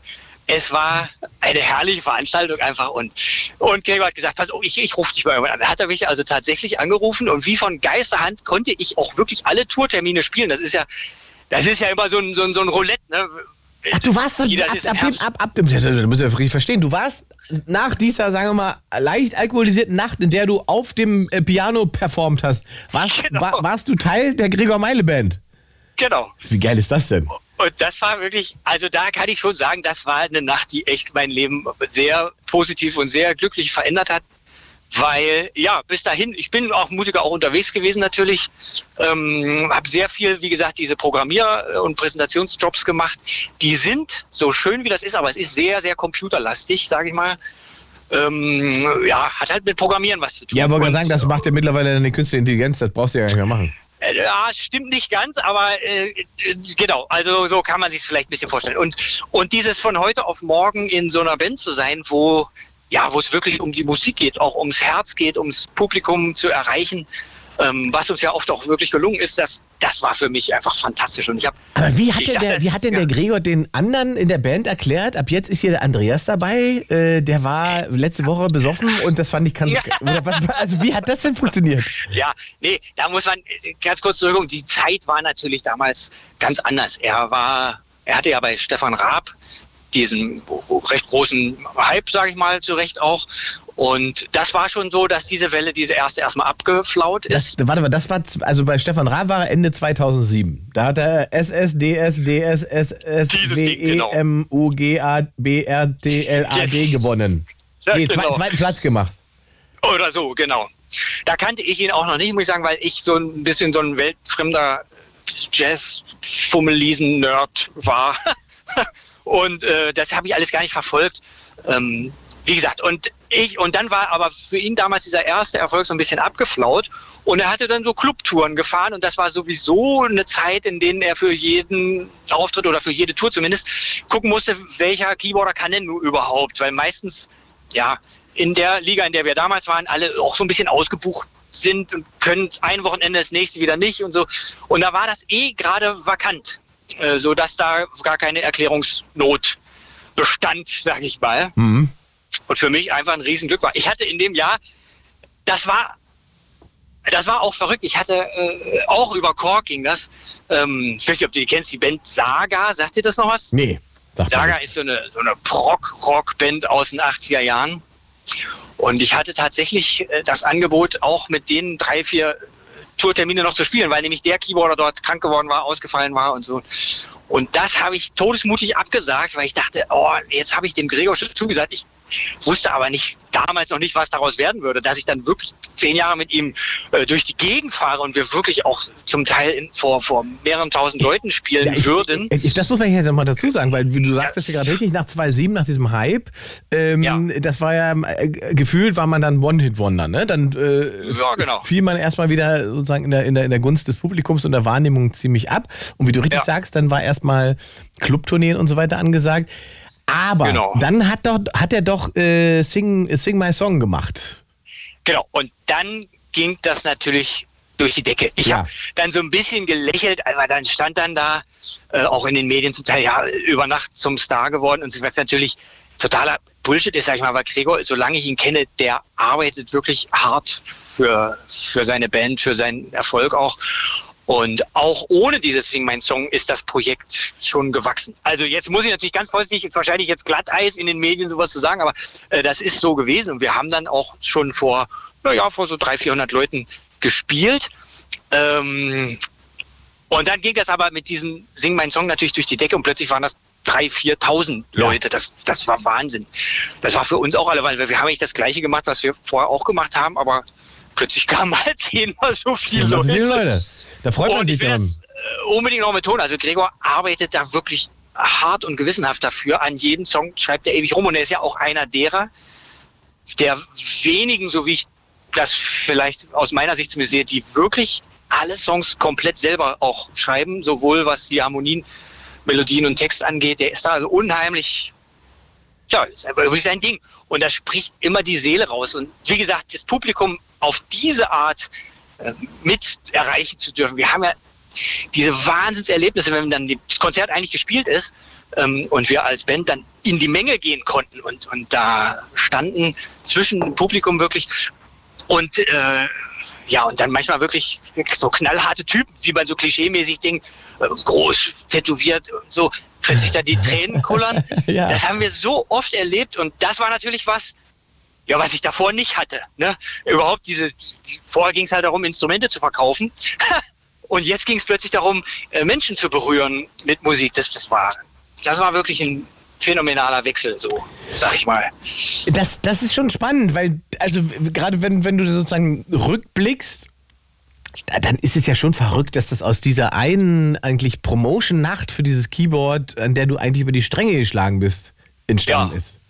Genau, das ist das Verrückte. Ich habe also viel mit, mit meinem Leben gehadert. Ich will auch nicht zu persönlich machen, aber bist du so als Musiker, du studierst irgendwann mal Jazz und denkst, jawohl, ich will mal ganz ja, genau. Also, wir, können, wir, können, wir können das ja festhalten. Dein, dein Traum war wahrscheinlich nicht, Lambada auf dem Keyboard zu programmieren. Ja, exakt. So, und dann machst du dies und dann machst du das und denkst, na gut, das ist aber erstmal mein Job. Ich hatte da auch schon eine kleine Familie zwei Kinderchen, der musste ja auch irgendwie Kohle ran. Und da ist der Jazz einfach kein Wirtschaftsmodell. Mhm. Jedenfalls war das für mich nicht so. Und dann ist es aber auch so, dass ich in dieser Zeit bei Kork äh, unheimlich zum Beispiel Teamarbeit gelernt habe. Ne? Wir waren ja vorher als Jazzmusiker bist du ja erstmal äh, Leistungssportler. Da bist du auch Solist und da ist höher, schneller, weiter angesagt. Und obwohl das immer eine Band war oder verschiedene Bands, das ist doch sehr, sehr ja, weiß ich nicht, egoistisch vielleicht sogar. Und ähm, bei Kork habe ich dann gelernt, naja, du musst halt als Team funktionieren, äh, planen, auch abliefern, termingerecht und so. Das, das war eine gute Zeit auch, muss ich echt sagen. Und genau, wie du eben sagst, es kam natürlich dann für mich plötzlich dieses Geschenk, dass ich da also jahrelang erfolgreich in der Band äh, mit unterwegs sein konnte. Und aber das wäre ohne Kork auch nie geworden. Ja, ja ne? genau, ich, das muss man noch, das muss, ich, wir müssen, jetzt müssen wir das noch mal ein bisschen einkreisen. Also ja. das, das, ist natürlich Wahnsinn, wie sich das alles entwickelt hat dann und was daraus entstanden ja. ist und dass du im Prinzip deine ganze, du hast tatsächlich dann einfach doch noch die Karriere gemacht, von der du geträumt hast. Ja, ähm, die ist natürlich auch vom Sturm geschüttelt, sage ich mal. Ja, ja, ich habe, geschenkt. Ja, ja. Ne? Aber du bist, genau. du, du, bist Berufsmusiker geworden. Und machst, ich, ach so, ja, genau. Ne? So kann man es wirklich mal sagen, ganz genau. Und das, das war so. nur möglich, weil du quasi in dieser einen Nacht ausreichend ausreichend äh, also, Brause getrunken genau, aber, wir, aber, aber, mal sozusagen von der Brause weg. Wir wollen ja nicht irgendwie Alkohol glorifizieren, aber was, was, das natürlich gemacht hat, ist, dass dein Kopf aus war und du ja. einfach Andreas 150 Prozent performt hast. Äh, äh, das wird es wohl gewesen sein, genau. Verstehst das, du? Und das äh, ist ja. natürlich, und das ist sozusagen als Erkenntnis schon wichtig, dass man ja. sein Ziel erreichen kann, wenn man halt einfach manchmal auch den Kopf dann und das Zweifeln zur Seite packt und einfach macht. Ja, und das ist sogar, äh, ja, ich hatte ja das nicht so geplant, ne, weil du sagst, sein Ziel erreichen. Es war ja nicht so konkret geplant. Nein, eben nicht, es war gar nicht geplant. Also, du wirst, du, man geht ja nicht auf so eine Veranstaltung und sagt so, hier kippe ich mir heute so ein in die Binde, dass ich dann am Ende auf dem Piano stehe und so spiele, dann ein anderer Musiker kommt und sagt, den will ich in meiner Band haben. Das ist ja kein Plan. Ja. Sondern gerade, nee, weil es kein, weil es gerade kein Plan ist, sondern du einfach dich zwar enthemmt hast mit Alkohol, aber dann als du einfach ohne Denken gemacht hast. Ja, da, da, ja, ja. Das ist sozusagen der Schlüssel. Ja, genau. Das ist der Schlüssel. Da denke ich jetzt gerade dran, als du ohne Denken gemacht hast, wie der Kollege vorhin gesagt hat, äh, wie er dann also zu seinem Kind gekommen ist, ne? was sie dann hemmungslos einfach. Ich will das Wort nicht wiederholen. ja, ist aber das, ist nicht so falsch der Hinweis, weil auch da, ist, ja. die haben auch einfach gemacht und haben eben nicht groß geplant, sondern sie wussten, okay, sie wollen, aber ob das jetzt passiert oder nicht, solange haben wir einfach Spaß. Ja? Also das war ja auch der Grund, warum ich an deiner Sendung jetzt vorhin auch äh, jetzt schon häufiger kleben geblieben bin, weil das ja auch äh, mein Thema war. Und mich hat jetzt wirklich interessiert, wie hatte der das jetzt mit dem Kind hingekriegt, weil ich auch immer allen sage, Leute, ich verstehe das schon, wenn ihr sagt, ja, ja, ich will erstmal mein Leben und so, aber verpasst nicht den Zeitpunkt, sage ich mal. Also wenn der Mond scheint und, ne, und dann ist der rechte Zeitpunkt. ja. Weil es ist einfach wirklich extrem, ich möchte das auch nochmal wiederholen, es ist eine solche Lebensbestätigung, kann es sein, äh, muss es leider nicht sein, aber kann es sein, wenn du da dein selbstgebackenes, neugeborenes offen Arm hältst, das ist der Wahnsinn. Ich möchte da wirklich auch nochmal sagen, genau das konnte ich mitempfinden. Deswegen war ich an der Sendung kleben geblieben vorhin. Sehr gut. Emotionale ja. Väter haben wir viel zu selten hier in der Show. Das ist gut. Ja. So. Aber lass uns mal kurz das, äh, äh, noch einmal zu deiner Nacht zurückkommen, kurz, weil eine Frage ja. hätte ich schon noch. War dir denn am nächsten Tag bewusst, dass diese Nacht etwas verändert hat? Oder nee. war es sogar eher so, dass du sagst, oh, was war denn da gestern mit mir los? Nee, so. Ich, ach, ich habe ähm, hab mich eigentlich gefreut. Eigentlich über das, was du sagtest. Ich habe wirklich einen schönen Abend gehabt und ähm, das war erfolgreich gelaufen. Äh, ich, war, ich war fröhlich. Ich, gleichzeitig, wie gesagt, hatte schon meine kleinen Kinderchen. Ich weiß, ich muss jetzt auch wieder nach Hause. Das ist dann immer auch so ein bisschen, da geht halt die zu Hause äh, das Zuhause-Programm wieder an, ja, sozusagen. Ja, normal, genau. Und, äh, und ich habe da eigentlich nicht. Erstmal wusste ich gar nicht so genau, ähm, welche Bedeutung der Gregor damals ja eigentlich auch schon hatte. Ähm, und ich habe da nicht mitgerechnet, dass der anruft. Aber hat er halt gemacht. Hat er gemacht. Und, und, und wann, wann, wann war denn dann das erste Mal, dass du gedacht hast, also das war dann doch eine Nacht, die mein Leben verändert hat? Wie lange hat es gedauert? Naja, aber als er die Geschichte auf der Bühne erzählt hat, hat er mich natürlich auf der einen Seite reingerissen, aber auf der anderen Seite ist natürlich auch eine schöne Geschichte. Und das war natürlich dann mit der ersten Tour genau da, auch ich glaube 2011 war ja. so, war das ist das dann natürlich auch so gewesen. Ja, verstehe. Ja. Und da hast du dann auch gemerkt, die Leute reagieren drauf, er erzählt es, also muss das irgendwie doch eine besondere Nacht gewesen sein. Und dann denkt ja. man wahrscheinlich selber auch nochmal darüber nach und denkt, ja, krass, also das ist im Prinzip ja, der Anfangspunkt. Also vor allem, äh, als sich das dann auch über eine Weile entwickelt hat. Also wir haben, ich habe ja das wirklich das Glück, dieser erfolgreichen Entwicklung, dass ich die einfach miterleben durfte. Es ist, es ist ja seine Band, seine Lieder, auch alles. Ähm, aber ich durfte es halt miterleben, wie wir von diesen kleinen Clubtouren, wo wir da wirklich vor 30, 40 Leuten gespielt haben, äh, und dann schon wirklich auch zufrieden waren, dass es nicht weniger sind. Ja. Und er mich immer bezahlt hat auch und, und selber manchmal draufgelegt hat. Also das war eine schwere Zeit. Und dann, dass sich das alles nach und nach stabilisiert hat und immer größer wurde. Und ich sag mal, spätestens dann, als wir dann mal irgendwann im Olympiastadion gespielt haben, ähm, also es war, da denkst du, das gibt's doch gar nicht. Ja. ja. Das war wirklich, und das alles genau aus diesem Zeit. Das war schon sehr, sehr, sehr schön. Und ich hoffe, dass ich das noch ein paar Mal miterleben kann. Im Moment bin ich ja jetzt äh, da wieder raus. Ich bin in ein Babyjahr gegangen, da sind dann gleich ein bisschen zwei draus geworden. Ähm, jetzt darf ich im Herbst noch mal einmal mitspielen, ein Wochenende, weil das gut passt. Gerade. Aber im Moment spielt der Thomas Höhl jetzt die, äh, die Sachen. Er kommt aus Kassel. Ich will da auch gar nicht mich in. Alles gut, alles gut. Ah, ja. Andreas, ich, sag, ich kann einfach nur Danke sagen, weil das eine tolle, äh, tolle, inspirierende Geschichte war. Ähm, ja. Und diese Nacht, äh, ja, wie du richtig beschrieben hast, ähm, aus, aus, der, aus dem Rückblick erst sozusagen erkennbar dein Leben verändert hat. Und ich glaube ja aber, dass das bei ganz vielen Menschen so ist, dass man nicht die Nacht hat und denkt, oh Gott, oh Gott, jetzt hat sich alles verändert. Oder, ja. gar, oder man hat sogar eher das Gefühl, oh, jetzt habe ich Scheiße gebaut. Und wenn man dann, sagen wir mal, vier, fünf, sechs Jahre später auf diese Nacht zurückkommt, denkt man, es war eigentlich ganz gut, wie das hier laufen ist, weil, ja. ne, so ist ja, es bei dir. Mein Lieber, ich danke für deinen Anruf und wünsche dir eine entspannte Nacht. Jawohl, ebenfalls. Und grüß mich, Gregor Meile. Mache ich. Bis dann. Bis dann, Tschüss. ciao. 0331 70 97 110. Diese Nacht hat mein Leben verändert. Darum geht es heute hier im Blue Moon und auch gerne im Livestream. Ihr könnt da gerne diskutieren und äh, durchklingeln über 0331 70 97 110. Mit der Nummer kommt ihr in die Show. Ich habe freie Leitung, das heißt jederzeit, wenn ihr durchklingelt, seid ihr in dieser Sendung. Und ich denke ich will sagen, ich spekuliere immer noch ein bisschen drauf. Und hier war gerade noch irgendjemand, der hat geschrieben, ähm, ich warte darauf, äh, dass Geschichten kommen wie bei Domian und äh, früher Böhmermann. Ja, so ein bisschen denke ich auch. Also ich könnte so ein bisschen. Hier, da, äh, Kushiro hat geschrieben, ich warte auf Sexgeschichten la Domian oder Late Line. Ja, in der Late Line hatten wir das oft.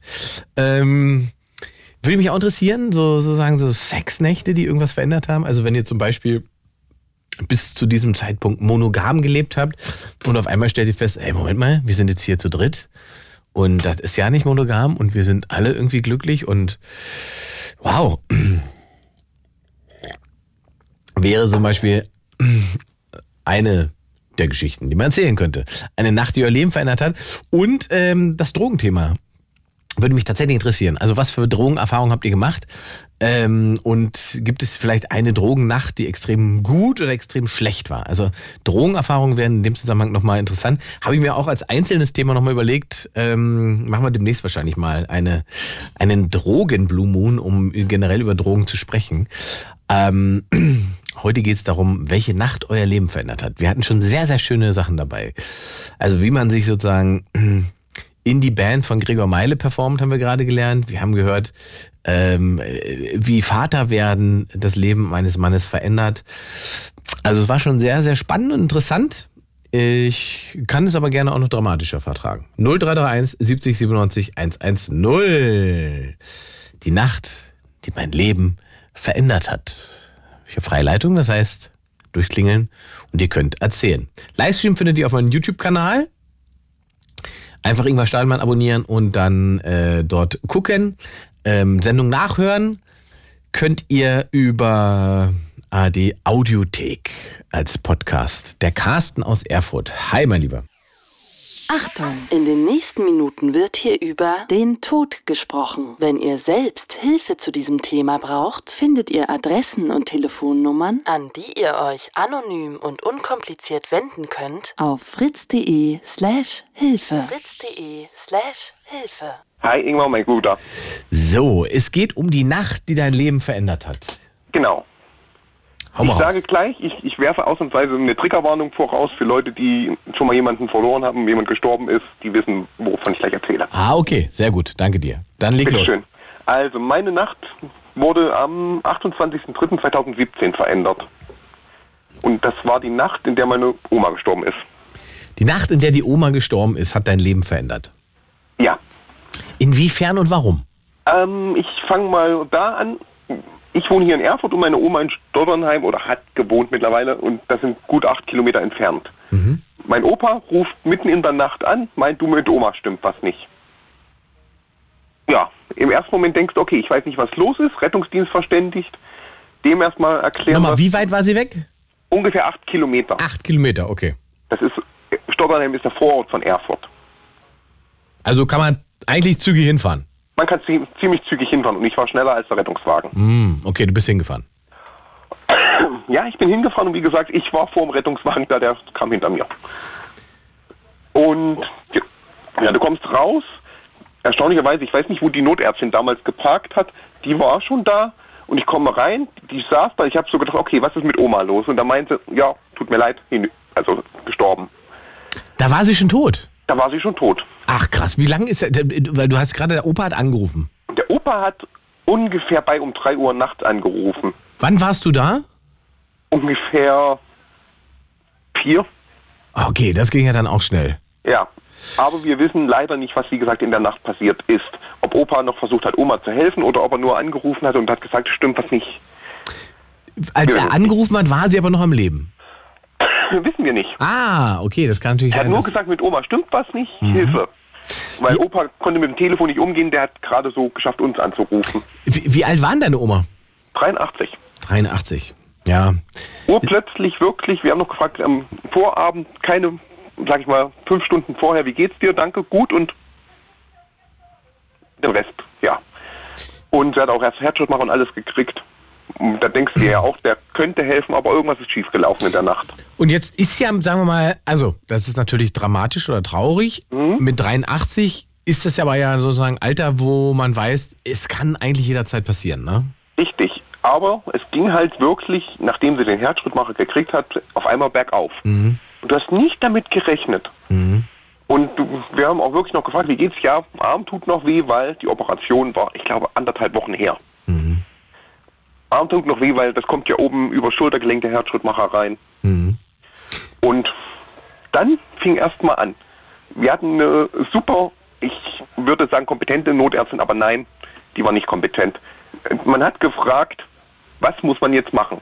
Naja, ich würde einen Bestatter rufen, sonst fängt es hier bald an zu stinken. Das war wirklich der Kommentar der Notärztin. Und ja, und das kriegen sie schon hin. Wenn nicht, rufen sie halt nochmal an. Und dann ging es auch so weiter. Sie kümmere sich dann sofort, weil es war ja der 28.3., dass die Oma für den April keine Rente mehr kriegt. Da hat sie gesagt, da kümmere ich mich sofort drum. Das kann ja nicht angehen, dass die Leute da noch Geld kriegen. Ach Gott. Hm. Aber alles gut. Und das ging wirklich erstmal so hin, was muss ich machen? Als erstes habe ich die Tür zugemacht, ich habe Oma in Ruhe gelassen. Äh, Rein fürs Bauchgefühl, ich habe Oma in Ruhe gelassen. Mhm. Hab geguckt, was muss ich machen? Opa hat gesagt, ja, hier liegen irgendwo Zettel in der Wohnung. Ich habe gesagt, und wo? Ja, irgendwo. Wusste keiner, wusste er nicht. Hm. Ich habe alles durchgesucht und habe dann wirklich die Nummer von dem Bestatter, was ich gefunden habe, was auch schon 15 Jahre alt war, warum auch immer die beiden da schon was hatten, angerufen, habe erklärt, was los ist, kam aber super kompetente junge Dame am Telefon, auch obwohl ich sie wach geklingelt habe. Alles in Ruhe, machen Sie in Ruhe. Wir brauchen die Unterlagen, haben wir. Wir brauchen das, ist da. Also wir brauchen den Totenschein, wir brauchen den Personalausweis, wir brauchen Chipkarte, war alles da. Okay, sie schickt jemanden los. Aber ich muss auch sagen, für die Leute, die es noch nicht erlebt haben, und man hört ja auch immer, der Tod ist leise. Es stimmt. In dem Moment, wenn du da sitzt und wartest, dass jemand kommt und dir hilft, du denkst dir, wo ist die Zeit hin? Warum hörst du nicht auf einmal wie auf so einem Ohr? Alles ruhig und es ist wirklich still. Und in dem Moment habe ich auch wirklich noch funktioniert, muss ich dazu sagen. Ja, das wäre jetzt meine Frage gewesen. Es hört sich jetzt erstmal so an, als wenn man in so einem Automatismus erstmal alles abarbeitet. Richtig, ich habe in dem Moment noch funktioniert. Ähm, ich habe gewartet, dass da jemand kommt und dann kam der Pflegedienst für einen Opa, den sie auch schon seit Jahren hatten. Und ich meinte nur so, mach langsam, der Oma ist gestorben. Wie? Wann? Und da meinte ich so, wir wissen es nicht genau. Also auf dem Totenschein steht, ich glaube, 5.10 Uhr oder so. Ich weiß bis heute nicht, ich war um 4 da, also warum die junge Dame 5.10 Uhr draufgeschrieben hat. Ähm, ja, und in dem Moment, wo auch der Pflegedienst kam, hat die angefangen zu weinen und in dem Moment kam auch der Bestatter. Also wirklich, die beiden kamen zeitgleich. Der Bestatter hat auch erstmal gefragt, was ist passiert, ist, wo finden wir sie? Ich habe den unmöglichste Daten auf den Kopf zugesagt, obwohl das vermutlich nicht mal wichtig ist. Aber im ersten Moment, laut dem, was ich wusste, Körpergewicht, Alter, Geburtsdatum, Todestag, in dem Moment. Ja. Wann war denn, war denn der erste Moment, an dem du und auch Opa trauern konnten? Das wird noch schlimmer. Ähm, die haben Oma dann mitgenommen, haben sie in diese Überführungstasche eingepackt, so hat es mir erklärt, und haben sie unten ins Auto reingepackt. Und in dem Moment, wo die Tür hinten zumacht vom Auto, habe ich dem jungen Mann leider Gottes im, im, in einem Schwall über die Schuhe gewürfelhustet. Ähm, da hat er gemeint, okay, das hatte er noch nicht, aber passiert, ob, er, ob wir oben den Lappen hätten, dass er das sauber machen könnte. Und der hat sich wirklich dann nochmal hingesetzt, hat sich die Zeit genommen, hat einen auch in den Arm genommen und hat gesagt, okay, passiert, alles gut. Ist, ist mir zwar noch nie passiert, aber ich habe dem jungen Mann wirklich auf die Schuhe gewürfelhustet. Mhm. Ähm, der hat auch noch erklärt, was jetzt alles passiert, dass sich die Chefin von ihm später dann meldet. Und jetzt muss ich wirklich sagen, mein Opa in dem Moment wirklich absolut gefühlskalt. Und ich muss wirklich sagen, Oma war noch nicht mal unter der Erde in dem Moment sagte, wo ich wusste, dass Oma im Auto liegt, ah, jetzt muss ich mir eine neue Frau suchen. Du glaubst nicht, wie ich mich zusammenreißen musste, dass ich ihn nicht schlage. Hm. Vielleicht aber auch eine Schockreaktion, ne?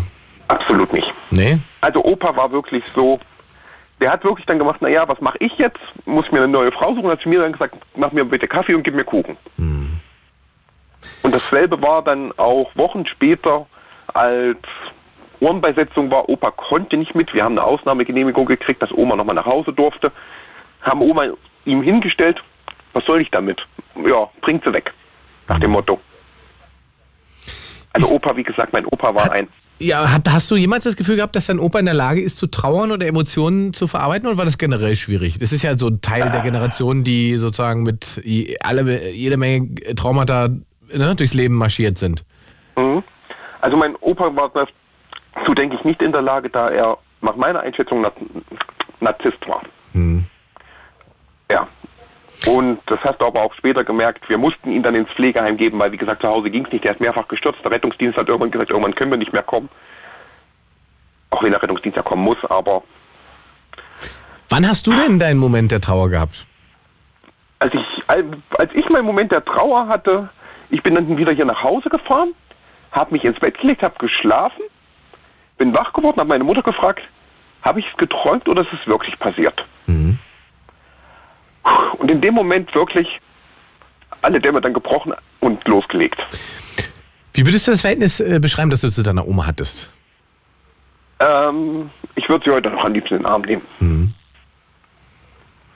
Und ich habe eine Erinnerung, die mir keiner nehmen kann. Ich hatte eine Urne im Arm und habe sie in den Arm genommen. Mhm. Wie lange ist das her? 2017. 2017. Ähm, wie oft bist du am Grab von deiner Oma? Aktuell aufgrund des Wetters, jetzt habe ich mal drei Wochen ausgesetzt, aber sonst jede Woche. Mhm. Außer das Wetter ist jetzt, wie gesagt, bei Sturm und Schnee fahre ich jetzt nicht dahin. Aber sonst wirklich jede Woche. Und bist du ein, ähm, also musst du gar nicht beantworten, wenn es dir zu, zu intim oder privat ist, bist du ein stiller Denk Gedenker oder bist du einer äh, von den Menschen, die auch noch sozusagen offen reden mit dem Verstorbenen? Weil ich habe zwei verschiedene Varianten davon erlebt. Äh, ich sag, ich rede immer noch mal kurz mit Oma. Mhm. Und als Opa 2020 starb, Opa ist genau oben drüber, da habe ich nur gesagt, lass sie jetzt in Ruhe und ganz ehrlich, bei Opa wächst heute noch kein Gras. Aber so blöd klingt, aber bei Opa auf dem Ohrengrab wächst heute noch kein Gras. Ich finde das, so, ich, ich find das aber so interessant, weil ich das bei mir selber sozusagen auch erlebt habe, ähm, dass man das Gefühl hat, dass man dem, dem Verstorbenen oder der Verstorbenen ähm, nochmal was sagt. Dass man nochmal redet einfach. Ne? Ähm, ich denke, Oma passt auch zum Teil wirklich auf mich auf. Wenn ich hinfahre und sage, ich mag es absolut nicht bei Regen zu fahren und wenn es an dem Tag regnet, es hört irgendwie auf zu regnen. Wenn ich sage, ich vermisse dich, auf einmal kommt wie so ein warmer Windhauch. Vielleicht ist es auch nur Einbildung, ich weiß, aber. So eine schöne Einbildung. Ja. Ne? Gibt, schlimme, gibt schlimmere Einbildungen. Und, und ich versuche es immer zu Oma ihrem Geburtstag wenigstens ein paar Blumen hinzustellen. Das ist gut. Ja, die Nacht, die dein Leben verändert hat, die Nacht, in der deine Oma gestorben ist. Carsten, ich danke dir für diese, äh, dieses emotionale Gespräch. Ich danke dir auch und ich wünsche dir dann eine gute Heimreise. Dankeschön, ciao. Tschüss. 0331 70 97 110. Wir reden über Nächte, die euer Leben verändert haben. Ähm, das war der erste Tod heute Abend. Das hat äh, in Anführungszeichen relativ lange gedauert. Äh, Carsten hat uns sehr emotional davon berichtet, wie die Oma dann doch 83, aber doch überraschend verstorben ist und wie schwierig das ist, nach so einer Nacht irgendwann einen Punkt zu finden, in dem man überhaupt mal trauern kann, weil es tatsächlich bürokratische Dinge zu erledigen gibt. Die Nacht, die euer Leben verändert hat, 0331 70 97 110. Ähm, Sibel fragt, wieso läuft der YouTube-Stream nicht über UFM? Ja, da musst du UFM fragen, Sibel. Das kann ich dir nicht sagen. Lothar aus Dresden, hi.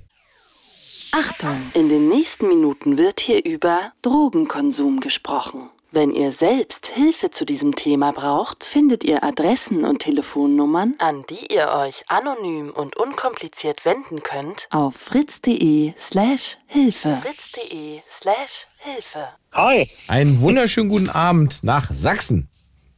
No. ja, wir reden darüber, äh, wie eine Nacht dein Leben verändert hat. Jetzt bin ich gespannt.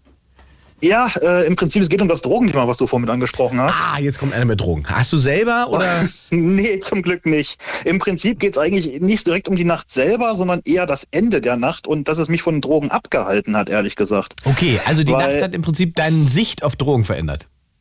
Nicht nur die Sicht, sondern prinzipiell eigentlich, äh, ich sag mal, mich aufs Leben geprimed, was das angeht, würde ich jetzt sogar fast behaupten. Okay, das ist ein schöner ähm, Tease, jetzt bin ich gespannt, erzähl. Also es ist mittlerweile tatsächlich, ich muss es, ich bin mir nicht ganz sicher, ob es jetzt 17 oder 18 Jahre schon her ist. Und ich habe zu der Zeitpunkt noch in Erfurt gewohnt und ähm, war dort in der ich sag mal, Punk-Szene mit Rum aktiv, also nicht im Sinne von Aktivist, sondern einfach nur, man hat mit rumgehagen, man hat ein bisschen mit Bierchen getrunken und Spaß gehabt und das Leben genossen, ne?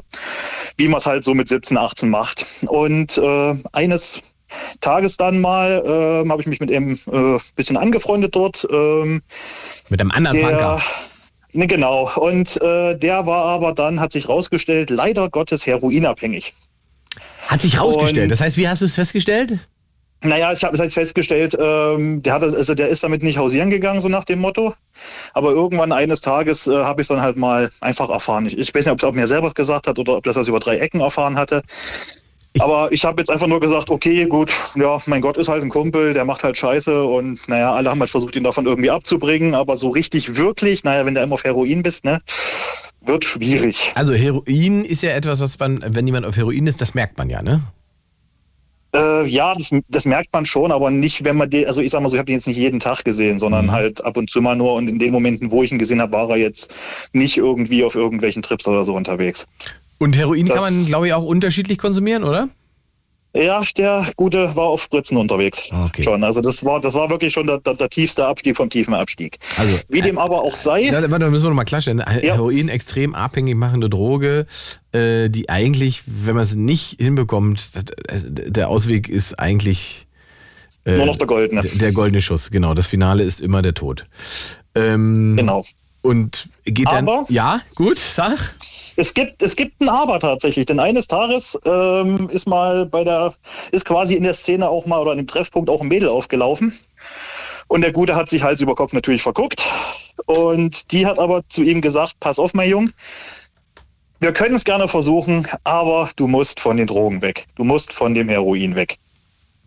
Und das war für ihn der Zeitpunkt, wo er sich gesagt hat, na pass auf, dann fange ich jetzt halt mal ein Methadon-Entzugsprogramm an. Mhm. So, jetzt tatsächlich dann zu der Nacht. Es gab dann eine Nacht, wo wir einfach nur so gesammelt als Truppe ein bisschen unterwegs waren, bis, lass es mal um zwei gewesen sein oder so. Und ja, am Ende waren nur noch er und ich übrig und er musste aber auf seinen Zug nach Jena warten, weil dort der einzige Arzt gewesen ist zu dem Zeitpunkt, der das Methadon ausgeben durfte. Und im Prinzip durfte ich quasi dann so die, die in Anführungsstrichen, naja, letzten Stunden, das klingt jetzt sehr dramatisch, der ist nicht gestorben an dem Tag, aber durfte ich sozusagen so die drei, vier Stunden halt, wo er auf den Zug gewartet hat, mit ihm verbringen. Und da hat er mir dann eigentlich mal seine gesamte Drogenkarriere erzählt. Also wie das alles angefangen hat. Ja. So, dass es, ich sag mal, einfach nur ein bisschen rumgekiffe war. Hat der zu dem Zeitpunkt Entzugserscheinungen gehabt schon? Äh, zu dem Zeitpunkt äh, ging es ganz langsam los. Mhm. Und ähm, bei ihm war es aber halt so, wie gesagt, also er hat dann, hat dann irgendwann aber angefangen, war ihm das Kiffen nicht mehr genug. Dann ist er auf Ecstasy rübergegangen. Irgendwann war ihm das auch nicht mehr genug. Und also ich sag mal, es ist so wirklich die klassische Geschichte. Mhm. Der Stoff reicht nicht mehr, ist nicht mehr genug für einen selbst, also nehme ich das nächsthärtere. Mhm. Und so ging dann der Abstieg wirklich bis zum Heroin runter. Und äh, im Endeffekt, ähm, ja, die Entzugserscheinungen sind dann halt auch immer stärker geworden. Und es war dann äh, früh um, lass mich lügen, das ist fünf, das ist sechs oder so gewesen sein, ähm, dass wir in Erfurt auf dem Hauptbahnhof gesessen haben. Die Sonne war schon langsam aufgegangen, es war Sommer, es war eigentlich schön warm. Und der saß wirklich neben mir im übelsten kalten Schweiß. Also wirklich, der hat äh, geschwitzt wie noch was, also wirklich, wirklich wie in einer Sauna. Und schaute mich einfach nur an zu mir rüber und sagte, du pass auf, egal was du machst, mal ein bisschen mal Gras noch, mein Gott, pfeift drauf, aber alles, was drüber hinausgeht, lass die Pfoten davon. Und in dem Moment, wo dir das wirklich jemand, der so abgestiegen ist, äh, wirklich so direkt knallhart ins Gesicht sagst und du auch wirklich diesen Menschen siehst, mhm. wie der gerade wirklich am, äh, in Anführungsstrichen, kämpfen ist, das brennt sich in die, das, das brennt sich ins Gehirn ein. Das ist so ein Moment und so eine Nacht, die dann dein Leben so verändert, weil das Bilder sind, die du nicht rauskriegst und dann man einfach Richtig. keinen Bedarf hat, irgendwann da genauso zu sitzen. Richtig. Und das Problem ist aber halt, ich habe halt, das wusste ich zu dem Zeitpunkt noch nicht so richtig. Mittlerweile weiß ich, dass ich halt ein Mensch bin, der auf äh, Sucht sehr gut anspringt. Es gibt ja so Menschentypen einfach. Ja. Äh, jahrelang, Nikotin, jahrelang Nikotin und so weiter. Aber der hat mich damals davon wirklich, wirklich abgehalten, irgendwie auch nur neugierig zu werden. Mhm.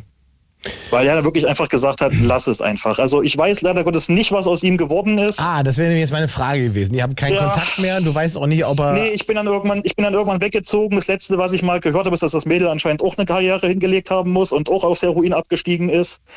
Äh, das war das letzte, was ich gehört habe. Aber ob die beiden da jemals wieder rausgekrochen sind, ich habe kein, leider Gottes keine Ahnung. Mhm. Aber auf jeden Fall, bei mir hat es auf jeden Fall was geprimed, einfach in die Richtung, dass ich, wie gesagt, die Pfoten von allem äh, außer Alkohol, vielleicht ein bisschen Nikotin halt noch und naja, Gras wird jetzt legalisiert, aber alles, was darüber hinausgeht, lasst mich bloß in Ruhe damit. Das wäre jetzt sozusagen auch tatsächlich meine abschließende Frage an dich, wie denn heute dein Verhältnis zu Drogen ist. Also, und, und reden wir immer von illegalen mhm. Drogen oder wie stehst du denn zum Beispiel auch zu, zu überdimensionierten Alkoholkonsum, weil das haben wir heute auch schon gehört und so weiter.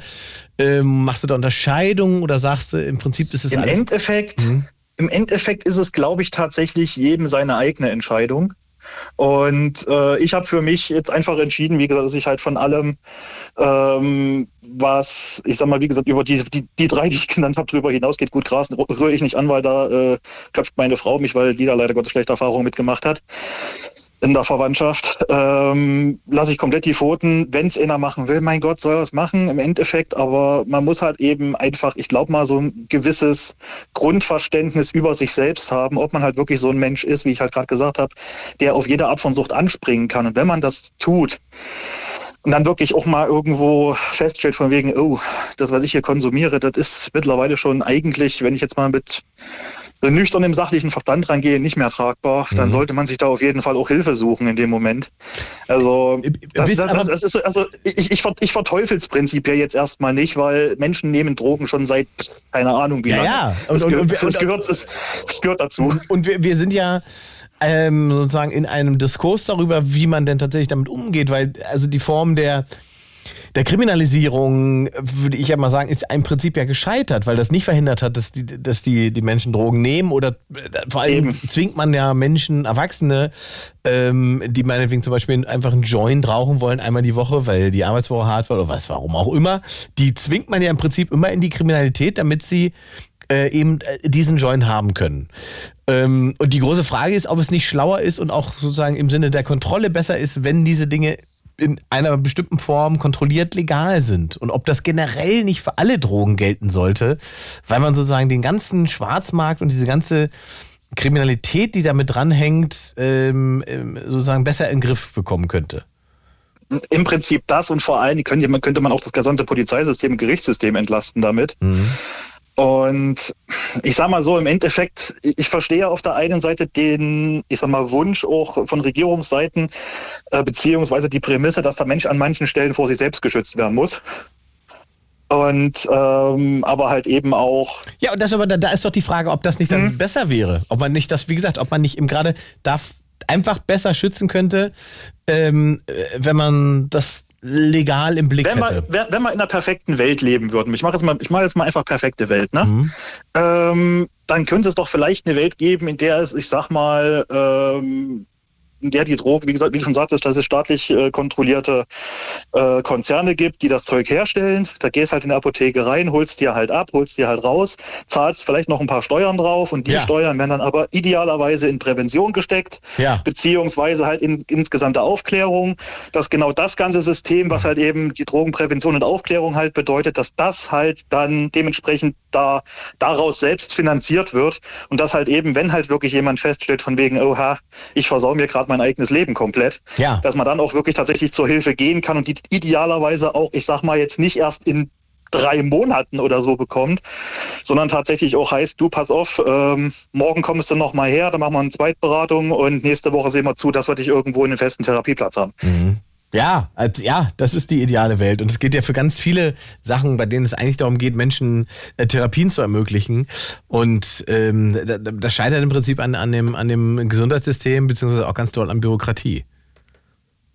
Das ist halt genau das Problem. Und das Gesundheitssystem ist auch mittlerweile halt wirklich an einem Punkt eigentlich, wo es mittlerweile nicht mehr so sehr darum, also man findet Therapieplätze stellenweise auch nicht mehr, weil das System selber so kaputt ist, sondern einfach nur, weil schlicht und einfach, ich sag mal, keiner mehr Allgemeinarzt oder Psychiater sein möchte. Mhm. Also man hat, man hat wirklich das Problem, ich hatte es vor einer Weile selber gehabt, dass ich äh, mit einer Angststörung zu tun hatte. Und ähm, den Psychiaterplatz, den habe ich nur deswegen recht schnell gekriegt, als ich sagte, ich bin selbstständig und kann quasi vormittags vorbeikommen. Wenn du das irgendwie nicht gerade zufälligerweise hast, die Psychiater sind alle komplett ausgelastet und ausgebucht, mhm. weil es einfach zu viele, zu, zu viele Fälle gibt. Mhm. Und da müsste man eigentlich vielleicht mal noch ein paar Anreize schaffen. Aber ich glaube, das ist ein Gespräch für ein anderes. Für ein anderes. Aber, aber schon spannend, ja, ja, absolut. Ich glaube aber, dass das tatsächlich, ich, wie gesagt, ich denke die ganze Zeit darüber nach, eine, eine, eine, eine ganze Sendung nochmal zum Thema Drogen zu machen. Ich glaube, dass äh, das schon auch noch damit reinfließen wird. Ähm, äh, ich danke dir für diesen Bericht, Lothar. Gerne. Schöne Und Nacht. Dir noch einen wunderschönen Abend. Ciao, ciao. Ciao. 0331 70 97 110. Meine Lieben, die Nacht, die mein Leben verändert hat. Darum geht's hier heute. Ihr klingelt durch und ihr berichtet mir darüber, welche Nacht euer Leben verändert hat. 0331 70 97 110. Wir haben noch knapp eine halbe Stunde Zeit. Weiter geht's mit dem Frank aus Prenzlauer Berg. Hallo Frankie. Ja, hallo Ingmar. Hat dir der Song gefallen, den ich dir geschickt habe? Ja, du hast mir ja einen passenden, das war ein Remix. Ja, das war, das war, äh, also das Original von 82 und das war von, von 86, genau. Sag mal Titel und äh, Interpret nochmal. Äh, Shalama, die Gruppe, und A Night to Remember. Night to Remember von Shalama. Das könnt ihr mal irgendwie auf YouTube so nebenbei jetzt reindonnern. Den Song ja. hat mir Frank heute geschickt, passenderweise ist zum aus, Thema der ist Show. aus den 80ern, ist so, so meine Höchstphase der Disco-Ära. so, Frank. Gott, jetzt es, weißt du, wie alt ich bin. Das, Oh. das, das hatten wir ja schon öfter schon. Du bist, Ja. bist ja im Herzen jung, darum geht's ja. Und du hast Genau, meistens genau, immer Sachen, also ein, sagen wir mal, ein recht aufregendes Leben hast, gehabt hast oder hast, ähm, zu berichten, die, die immer sehr spannend sind in der Show. Deswegen Ja, wir dich immer ganz gerne hier drin. Also, ähm, es geht um eine Nacht, die dein Leben verändert hat. Ich könnte mir Ja, vorstellen, die- dass es da welche gibt bei dir. Ah, ja, ja, nicht, äh, auch ein bisschen traurig, naja, egal. Ähm, die Nacht vom 22. auf den 23. Februar 2008. Was ist in der Nacht passiert? Da habe ich mich oder ich wurde mit HIV angesteckt. Okay. Hat auch ein bisschen was mit Drogen zu tun, vermeintlich. Ja. Also ich weiß es nicht genau, weil ähm, also wir hatten beide, also ich bin zu einem Typen gefahren und er meinte, ach komm, ich habe hier noch ein angefangenes Fläschchen Ketamin, also medizinisches Ketamin, also nichts irgendwie so, keine Ahnung was, sondern wirklich aus der Apotheke hatte er das Zeug. Und ähm, habe ich gesagt, ja okay. Äh, dann meinte er, ja, kannst du mal aus der Apotheke irgendwie noch Einwegspritzen mitbringen? Die Apotheke waren zu, auf dem Weg zu ihm hin nach Moabit bin ich am Hauptbahnhof vorbei, habe dann da noch so ein Zehnerpacks gekauft und so. Und dann haben wir was probiert. Ich hatte das davor noch nie genommen. Und äh, also wie gesagt, das Fläschchen war schon angefangen. Und ähm, ja, und ich habe dann irgendwie ziemlich schnell, zehn Tage, 14 Tage später auf Gran Canaria, habe ich gemerkt, irgendwie geht's mir nicht gut, irgendwas stimmt mit mir nicht und so. Äh, Fieber bekommen, nach Hause gefahren, geflogen und ähm, musste mich auch krank schreiben lassen, konnte nicht arbeiten gehen wegen dem Fieber und so. Bin zum Arzt, dann hat er erstmal pfeifersches Drüsenfieber äh, geschätzt, weil, weil ich gesagt habe, ja, ich war auf Gran Canaria. Der so, ja, Gran Canaria, hast du ein bisschen wild rumgeknutscht oder was und wie, weiß ich nicht und so, ne? Und äh, vierten, eine Woche später war ich bei ihm und sagte, nee, das war es nicht, wir müssen nochmal Blut abzapfen. Und wieder eine Woche später saß ich bei ihm und guckte mich schon so komisch an und ich sage, nee, nicht wirklich wahr, oder? Naja, dann bin ich erstmal bei ihm vom, vom Stuhl gerutscht. Der konnte mich erstmal vom Fußboden wieder aufsammeln. Und dann habe ich so gesagt, so, ja toll, da bin ich mal einmal fremd gegangen und, und dann die Scheiße, wie sage ich denn jetzt meinem Partner und so. Und was bedeutet das jetzt alles und so, ne? Und dann habe ich Eigentlich ziemlich sofort. Also ich habe die Diagnose gekriegt am 14. April und habe dann am 1. Mai mit den ersten Pillen angefangen. Ne? Jetzt musst du uns erst einmal erklären, warum du genau weißt, dass das in dieser Nacht gewesen sein muss weil davor kann nichts gewesen sein. Ich war Ende Dezember, Anfang Januar, weil ich es immer gemacht habe vorher, äh, dass ich äh, zum CSD, kann man sich immer gut merken, und äh, kurz vor Weihnachten, zwischen Weihnachten und Neujahr, mal zur Kontrolle gegangen bin, als ich noch negativ war. Mhm.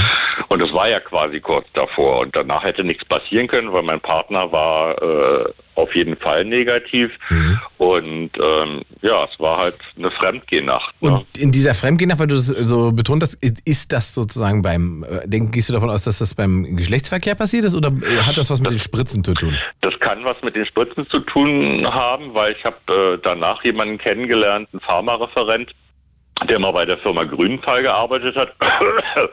Entschuldigung. Grüntal ist ja auch nicht so berühmt, ne? Und äh, jedenfalls äh, habe ich dem das erzählt und dann meinte er, ja klar, wenn, wenn es eine angefangene Flasche war und er da selber vielleicht schon mal reingestochen hat, als er eine benutzte Spritze genommen hat, dann kann sein Virus da reingelangt sein und mit meiner, obwohl wir eine frische Spritze genommen haben, können da Viren drin gewesen sein, die können da drin überleben. Dann hat es bis April Blöd gedauert, hast du gesagt? Bis du, bis das ja, eigentlich relativ schnell, nicht? Mhm. Weil, weil, wie gesagt, das war so äh, die Nacht äh, 22, 23. Februar. Dann war ich äh, 10., 12., 15. März war ich auf Gran Canaria. Da habe ich dann schon Fieber gekriegt, bin dann wieder nach Hause. Und weil das Fieber nicht nachließ, äh, bin ich dann halt zum Arzt gegangen. Ne?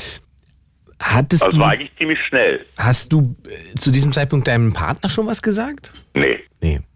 Nee, also wirklich erst als dann 14. April die Diagnose äh, beim Arzt bekommen habe, äh, habe ich ihn dann angerufen, habe gesagt, ja, du musst mal heute Abend zu mir kommen, ich muss dir was sagen und so und äh, naja. Natürlich war mein erster Gedanke Beziehungsaus, äh, kannst du knicken alles und bla bla bla und so, ne? Ja. Und da hat, da hat aber relativ, ja, normal kann man ja gar nicht sagen nüchtern reagiert, ist auch ein blödes Wort. Also irgendwie hat er so reagiert, was ich eigentlich gar nicht gedacht habe. Also nicht wie du es erwartest, Also es, wurde, es gab kein Drama, es wurde nicht verlassen. Nee. Ist, mhm. Nee, also und, und naja, und dann war natürlich bei mir so der Gedanke, ja, was ist jetzt so mit uns beiden und so und dann hatte ich erstmal überhaupt keine Lust mehr auf irgendwas mit ihm und dann war erstmal ein halbes, dreiviertel Jahr äh, lief dann bei uns gar nichts und da hat er gemeint, Na, Moment, meint er, er ist weiterhin negativ. Ja, ja. Ja. Also das ist ja schon mal sozusagen, ne, das ist, finde ich ja, das, das Schlimme ist doch, wenn du ihn jetzt irgendwie angesteckt hättest oder. Ja, das wäre das Schlimmste für mich überhaupt. Das ist ja, ja, das ist ja mein, das ist ja mein persönliches Drama überhaupt gewesen hinterher, ne? Ja, ja, weil ich gesagt ja. habe, also ich darf meinen Partner nicht anstecken, was mache ich denn jetzt und so. Und dann habe ich die Medikamente genommen und dann war ich innerhalb vom halben Jahr war ich unter der Nachweisgrenze. Äh, das, was man damals noch nicht wusste, so Ende 2008, diese Schweizer Studie, die aussagt, wenn du, was weiß ich, wie lange unter der Nachweisgrenze bist, bist du, bist du überhaupt nicht ansteckend. Also da, da kann eigentlich gar nichts passieren. Ne? Genau, das ist ja eine Erkenntnis, die tatsächlich, wie du es gut sagst, wissenschaftlich erst nach der Medikamentisierung äh, gekommen ist. Ne? Man ja, aber auch erst nach meiner Ansteckung. Also ich habe ich hab ja in, in, in einer ungewissen äh, Phase gelebt, die vielleicht nicht viele Jahre gedauert hat, aber, aber schon, schon sehr ungewiss. Und mir war war klar, ähm, ich will das nicht weitergeben. Es gibt ja auch Typen, die das bewusst machen. Ich hätte ja auch sagen können, ja scheiße, was mir passiert ist und jetzt stecke ich mal hier eben den nächsten an oder so. Ne? So eine mhm. Typen gibt es ja auch. Was gibt's, ja. Ja, es ist leider so. Aber bei mir hat sich irgendwie was äh, im Kopf bewegt. habe gesagt, nee, nee, das darf nicht sein. Äh, ich will das nicht und äh, geht gar nicht und so. Und ich war ja mit dem, mit dem Mann danach noch anderthalb Jahre zusammen. Da ist ja auch keine Ansteckung gewesen und gar nichts und so. Ne? Ja. Das heißt, du hast relativ schnell dann diese. Med Wusstest du denn zu dem Zeitpunkt schon, dass es diese Medikamente gibt oder war das sozusagen ja, ja, auch alles klar, neu? 2000, 2008 gab es die ja schon eine ganze Weile. Ja, ja, ne? aber also das heißt ja noch nicht, dass man Bescheid weiß darüber. Aber du wusstest. Naja, also ich habe ich hab einen guten Arzt. Ich bin zu dem hin, als ich hierher gezogen bin, als ganz normalen Hausarzt, habe mich gewundert, warum da so viele Typen rumsitzen. äh, ja. Ja, und das, als, als schwuler Mann spürt man oft, äh, wenn da ein anderer Schwuler sitzt. Also es klingt blöd, ich weiß. Aber oft ist es halt so. Ne, also ein Hausarzt so, ne? auf Homosexuelle spezialisiert. Ja, der Schwerpunkt Praxis für HIV, genau. Mhm. Und das wusste ich damals aber nicht. Ne? Und ähm, hatte dann also gleich den richtigen Arzt an der Backe und hat er gesagt, so ja komm, also ähm, aber ich beruflich auch mich nicht hätte so lange krank schreiben lassen können, wie er meinte, ja, wir können noch so lange warten, bis das Fieber wieder runter ist und dann schreibe ich zu lange krank und habe ich gesagt, nee, geht nicht, ich habe eine Fortbildung, ich muss mich quasi innerbetrieblich umschulen lassen und ich muss dahin und dann meinte er, ja, da musst du halt mit den Pillen anfangen. Ne? Und dann habe ich halt quasi 14. Februar die Diagnose und äh, 1. Mai war dann meine erste Pille. Und jetzt? Meine ersten beiden Pillen, und zwei wie, verschiedene. Die, die musst du täglich nehmen? Ja, genau. Ich habe dann, ich habe dann mal umgeswitcht. Die eine Pille ist mir nicht bekommen. Da gibt es ja mittlerweile, weiß ich, 20 verschiedene oder so. Ne? Mhm. Man muss halt gucken, welche für dich am besten sind, äh, was, was möglichst keine Nebenwirkungen macht. Und äh, ja, habe ich einmal umgeswitcht und seitdem geht es mir gut. Und also du musst die tatsächlich durchgehend nehmen. Was passiert, wenn du die eine Woche nicht nimmst? Also mittlerweile meine, meine äh, innere Dosierung, also was ich jetzt im Körper habe, also mich musste mal chemisch verseuchte äh, äh, Müll musste mich mal beseitigen. Ne? Also mich muss man verbrennen, damit, damit da nichts irgendwie irgendwo hingerät. Ja? Ich bin chemisch verseucht. Ich könnte mir so dieses Tattoo machen lassen, was die LKWs mal hinten drauf haben. damit, damit jeder Arzt weiß, der mich mal tot findet, oh Gott, oh Gott, äh, der ist chemisch verseucht, den müssen wir verbrennen, sofort, ganz schnell und so. Frank. Ja, du, so, ich kenne so einen Typen, der hat das tatsächlich oben auf seiner Schulter drauf. Ne? Okay. Ne? Ja, ja. Und äh, naja, ist halt so, ne? Musst du halt mit leben. Und ich, ich weiß, ich habe die Verantwortung, dass das kein anderer von mir kriegt. Und ich Aber war nur mal das so, zu verstehen. Also du bist, ja. du bist weder ansteckend, der Virus ist nee. weder nachweisbar bei dir. Noch nee. hast du irgendwelche Beschwerden dadurch? Auch nicht. Na, durch die Pillen. Also durch, durch die, also durch die ersten beiden, da war eine dabei, da habe ich extrem starke Verdauungsstörungen gehabt, was sehr mhm. unangenehm war, weil ich im Außendienst tätig bin. Und da kannst du nicht alle äh, Stunde aufs Klo rennen und äh, keine Ahnung was. Ne? Mhm. Und äh, dann habe ich halt gewechselt, habe den Wechsel auch gut äh, vertragen. Und äh, das Einzige, was es bei mir macht, oder ob es jetzt von den Pillen kommt oder weil ich mir das einbilde oder einrede, wie schlimm das alles ist, äh, ist halt so eine gewisse psychische Belastung. Mhm. Ja, ja, das ja. ist schon verständlich. Ja, vor allen Dingen ja, ist weil, es ja. Gesagt, äh, dann habe ich ja, weil ich als Privatpatient ja auch meine Tabletten erstmal selber bezahlen muss, dann habe und die ganzen Rechnungen von den vierteljährlichen Blutuntersuchungen und Pipapo, dass das kostet nach heutigem Stand, ich habe es mal gerade wieder mal durchgerechnet, so um die 32.000 Euro im Jahr. Mhm. Ja, und ich mache das jetzt seit 2008. Ne? Das zahlst du selber oder ist das? Ich bin ja privat krankenversichert, also es wird ja abgedeckt. Ne? Mhm. Aber meine Psyche hat am Anfang halt nicht mitgespielt. Ich habe gesagt, oh Gott, oh Gott, ich bin so eine Belastung für die Gesellschaft, das geht ja gar nicht. Mhm. Was mache ich denn bloß? Ne? Und dann hat mein Arzt gesagt, du Blo, hör bloß auf, so eine Scheiße zu denken. Ne? Ja, ja, guter Arzt. Aber äh, also das kann man natürlich so sagen, die Belastung ist natürlich schon da, weil man ja, gerade sozusagen ähm, auch in deiner Generation ist natürlich das das Stigma gelernt, ne? Was mit HIV Naja, ich habe es erst sehr spät bekommen. Ne? Also ich, ich ja gut, aber du hast natürlich ja vorher über diese Krankheit ja, gehört klar, und so weiter, ne? Und, und ja, ich habe es mitbekommen, äh, als ich gerade 18 wurde und noch nicht so richtig wusste, ob Fisch oder Fleisch. Und da war das gerade großes Thema und dann ging Kontakt in die Richtung für mich schon mal gar nicht und es hat halt ewig gedauert, äh, ja. Und sag mal, bis ich dann gesagt habe, ich bin nicht der, der, der nach außen hin zu sein scheint, sondern ich will mich anders orientieren, so. Und, Aber mit der Gefahr halt. Also immer im Kopf gehabt, ja, die Gefahr besteht ja. Mhm. Und sag mal, die, die Pillen, die du jetzt nimmst, mhm. ähm, Kannst du die im Prinzip ewig nehmen oder gibt es da ein ja, Limit? Ja. ja. die kannst du immer. Nee, also mein Arzt, mein Arzt hat mir gesagt, also die ist relativ neu, da habe ich gerade, da habe ich gerade gewechselt, als die frisch auf den Markt kam 2009, habe ich gewechselt und äh, bei den Pillen davor hat mein Arzt gesagt, so, also weißt du was, nach dem heutigen Standard kannst du 30 Jahre schaffst du noch mit den Pillen. Ne?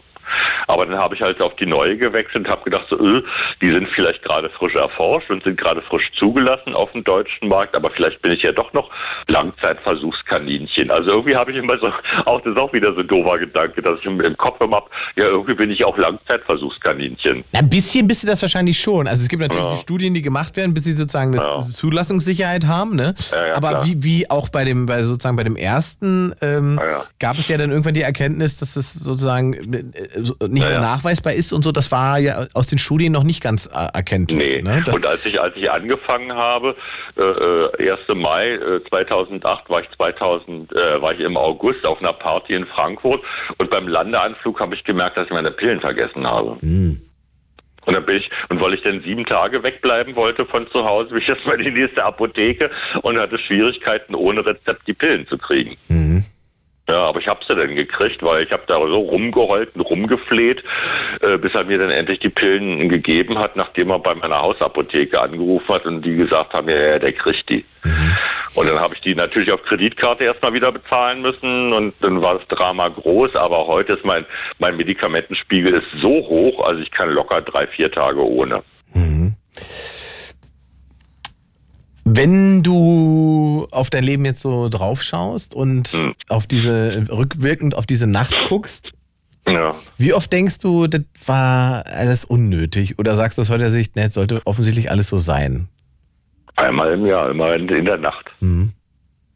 Mhm, Habe ich mir gedacht. Ähm, jetzt hast du sehr offen darüber gesprochen. Machst du das generell in deinem Umfeld auch, dass du die, die, Geschichte und die, die Geschichte der Infektionen so offen erzählst? Wissen es eigentlich alle in deinem Umfeld oder ist es doch. Ja, ja. also ich habe ich habe es erst sehr spät meiner Mutter erzählt, die war natürlich total schockiert. Die habe ich das fünf Jahre später erzählt, aber aus Wut habe ich sie erzählt. In einem Wutanfall und ähm, ja. Aber ansonsten, also alle, mit denen ich sexuell Kontakt habe, die wissen es zumindest vorher schon. Ne? Also mhm. meine letzte Beziehung in, in, mit dem Kölner, und da war es ganz praktisch, dass der genau die gleichen Pillen nimmt. Also wenn ich mal meine vergessen habe, zu ihm gefahren bin, habe ich bei ihm mitgefuttert. Ne? Ich sag mal, ich sag mal futtern, weil das macht es für mich ein bisschen einfacher.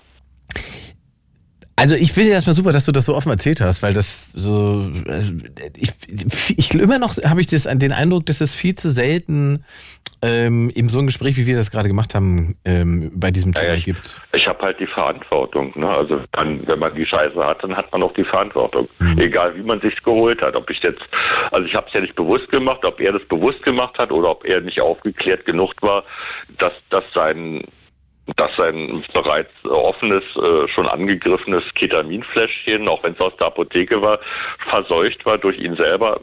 Ich weiß es nicht. Ich habe den auch nicht angeklagt. Ne? Also ich hab, bin nie hingegangen und habe gesagt, so ja, komm, äh, für meine Krankenversicherung, jetzt musst du zahlen. Ich will das nicht mit meiner Versicherung, das musst du zahlen und bin da nicht hingegangen, weil scheiße gelaufen. Ne? Mhm.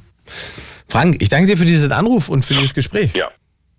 Gerne doch. Und äh, jetzt höre ich, mir, hör ich mir gleich nochmal das fröhliche Lied an und dann geht es mir wieder besser. Sehr gut. So machen wir das. Ich danke okay. dir, mein Lieber. Ciao. Tschüss. Schöne Nacht.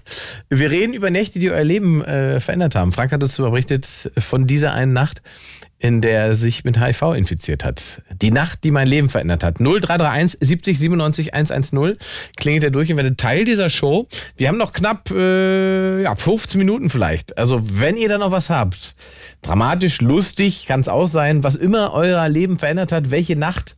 0331 70 97 110. Und äh, ja, das ist eine Radioshow, weil die Frage gerade kam. Diese Radioshow läuft auf Fritz vom RBB, das heißt in Berlin-Brandenburg und UFM Frankfurt und Main-Hessen. Dann könnt ihr natürlich einfach online per Stream hören. Und den Livestream findet ihr auf meinem YouTube-Kanal. Einfach Ingmar Stadelmann ein Abo dalassen und äh, alle Videos gucken und natürlich auch den Livestream. Und wenn ihr erst später eingeschaltet habt und sagt, das klang nach einer spannenden Sendung, ich ärgere mich, dass ich so spät dabei bin. Es gibt natürlich das Ganze als Podcast zum Nachhören ähm, in der ARD Audiothek. Ja? 0331 70 97 110. Der nächste ist der Ben aus der Nähe von Melbourne und in dem Sinne guten Morgen. Hey Ingmar, grüß dich. Na, alles klar? Ja, alles gut. Haben wir dieses Jahr schon telefoniert oder kann ich noch frohes Neues sagen? Nee, ich hab's versucht. Du darfst doch frohes Neues sagen. Nee, das einmal hing ich in der Leitung, aber da hat's nicht geklappt. Ah, okay. Äh, ich wollte nur noch mal gerade sagen, hier mit dem Frank, also der hat ja auch schon öfters gesagt, ne, ist auch ein Homosexueller und so. Nicht jeder Homosexuelle nimmt Drogen und nicht jeder Drogenabhängige ist homosexuell. Ich wollte nur sagen, ähm, meine schwulen Freunde hier in Australien, die sind mittlerweile alle auf PrEP. Also die nehmen diese äh, Medikamente vorsorglich, um eine Infektion zu unterbinden. Ja, das ist aber, glaube ich, nochmal eine andere Medi jetzt, ah, das Frank ist ja, leider weg, ist aber das eine andere Form von hm, Medikament. Ja. Das ist tatsächlich, und das ist ja etwas, was sozusagen ja unter Homosexuellen, ist mein Eindruck, ähm, relativ bekannt ist. Was ich aber mhm, feststelle, genau. bei, es gibt ja aber auch Heterosexuelle, die sehr, sehr viel und offenen Sexualverkehr haben. Äh, bei denen habe ich jetzt nicht den Eindruck, dass sie wissen, dass es das gibt. Ja, ist meine Wahrnehmung ähnlich. Also ich war da auch überrascht, als dann mein, mein Mitbewohner mir irgendwann mal gesagt hat, so, ja, wir sind ja alle auf PrEP. Passt, ne? Und hatte ich wirklich keine Ahnung von, aber das ist hier gang und gäbe und keine Ahnung, wie das kostenmäßig ist. Also ich glaube, er hatte mal einen Anrufer, der das war so ein digitaler Nomade, der war da irgendwie in Stimmt. Bulgarien oder ja, so unterwegs. Ja, ja, der hat der das auch hatte gemacht. da auch mal auch ja, genau. Richtig, ich erinnere mich düster, genau. Also PrEP heißt ja. das, das ist äh, sozusagen, man bekommt Pillen, die verhindern, dass man sich mit HIV infizieren kann. Also vorsorglich, ne? Preparation, mhm. Vorsorge, ne? Also mhm. deswegen PrEP. Äh, ich wollte auch was anderes erzählen. Ja, aber guter Hinweis, ja, ja, das ist ein guter Hinweis, sehr gut, ja. Ähm, ich hatte ja im letzten Jahr mal gesagt, mach doch mal so eine Sendung zu so einer, ne, was für eine verrückte Nacht oder so. Und ich, ähm, ich nehme das jetzt so wahr, dass das hier heute. Das ist jetzt hier ähm, soweit. Damit kannst du jetzt, kannst du jetzt mit dieser Schicht um die Ecke kommen, die jetzt schon seit dreiviertel Jahren äh, in deinem Hinterkopf ist. Ungefähr, ungefähr. Nee, ich glaube, es war November, wenn ich mich recht erinnere. War ich in Sydney gewesen für die Arbeit und äh, war sozusagen der letzte Abend. Am nächsten Tag ging es zurück und ähm, bin essen gegangen, wollte zu meinem Lieblingsteil. Da war es aber irgendwie voll. Dann bin ich ein, äh, eine ja, ein Restaurant weiter. Und wie das da halt so ist, wenn du da halt irgendwo hinkommst und äh, bist alleine, dann wirst du halt an einen großen Tisch gesetzt, wo auch andere Leute sitzen. Äh, kein Problem.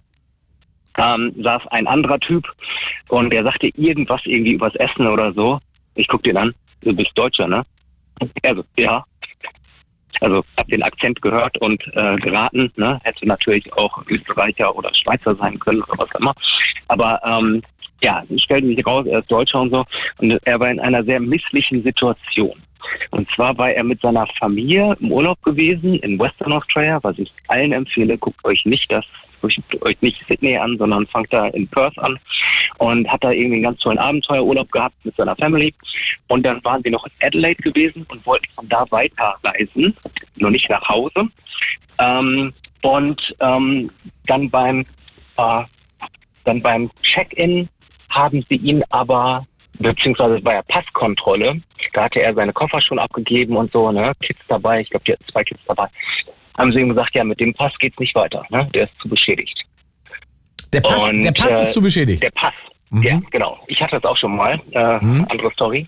Ich so, weiß genau, wovon du redest. Ne? Und dann ähm, hat er da irgendwie sein Portemonnaie irgendwie geteilt, ne, seiner Frau da die ganzen Kreditkarten gegeben und alles, was wichtig war und Dokumente und so. Und sein Koffer wurde dann wieder ausgeladen. Wie reist man als Familie? Natürlich nicht von Single, wo dann alles drin ist mit Zahnbürste und Badelatschen und keine Ahnung, ne, Schlübbi, sondern in seinem Koffer, den er dann zurückkriegte, waren halt die ganzen Strandspielzeuge von seinen Kindern und Badetücher und so. Ähm, er hatte eine Jogginghose und ich weiß nicht, zwei T-Shirts oder so ähm, und war jetzt von Adelaide nach Sydney, äh, nach äh, Canberra geflogen, ne, weil Canberra, ja, Botschaft, hat sich einen Expresspass ausstellen lassen und war dann mit dem Bus diese, weiß nicht, 400, 500 Kilometer nach Sydney gefahren und war jetzt da in Sydney gestrandet, bevor es dann weiterging. Also nicht gestrandet, sondern er hat jetzt den neuen Pass und er hatte eine Kreditkarte, die er beides so festhalte in der äh, Hosentasche seiner Jogginghose. Und ja, so trafen wir uns da halt. Ne? Da meinte ich so, alter Schwede, das ist ja schon richtig Pech. Ne? Und dann meinte er so, ja, ich habe jetzt hier noch zwei Tage, ich gebe hier so wenig aus, wie ich nur kann. Ich bin so satt von diesem Land, dieser Scheiße mit diesem Pass. So, ähm, ich habe richtig einen Brast. Ne? Meinte er so, ja, ich wohne hier übrigens im Hostel. Das war das, ich habe das einzige gefunden, wo man mit über 40 noch reinkam. Okay. äh, meinte er, morgen muss ich mir aber einen Anzug kaufen, weil ich habe ein Vorstellungsgespräch. Wie, du hast ein Vorstellungsgespräch? Ich so, jetzt per VPL, also im Internet irgendwie. Also ja, ja. Ich so, du, ein Hemd könnte ich dir geben, aber wieso willst du einen Anzug kaufen? ja, ist schon wichtig. Ich so, ein Anzug? Also ja, ist so ein bisschen, ich so, ist so eine gehobene Stelle irgendwie so. Also ja, ja. Ich so, was ist denn das? Ja, ist ähm, VP. Ich so, Vice President? Ich so, ist dann wohl ein größeres Unternehmen. Also ja, ja. Ne? Versucht Chef runterzuspielen. Also ein Großkonzern aus Deutschland, der weltweit bekannt, also Global Player. Ne? Ja. Also krass, ne? Und dann sind wir, haben wir, sind wir von Höchstchen auf Stöckchen gekommen, haben uns unterhalten und dann also, wie, wie bist du an die Stelle rangekommen? Weil der hatte jetzt nicht ein drei Tage Bad, sondern mehr so ein 23 Tage Bad, ne? Und sah ein bisschen wild aus, ne? Also dann meinte sie, ja, ich habe bei so einer ne, Unternehmensberatung vorher gearbeitet und dann weißt du halt, was die Leute hören wollen und so und wenn du denen das erzählst, dann kriegst du so. So total trocken. Okay. Okay. Also, und was dann studiert? Ja, irgendwie BWL, bla bla und ne, so, so.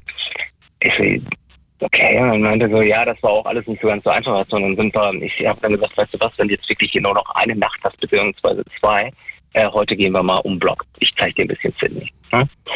Und Seid ihr los jetzt? ähm, das, genau, dann waren wir auch schon so vielleicht so beim dritten Bier oder so.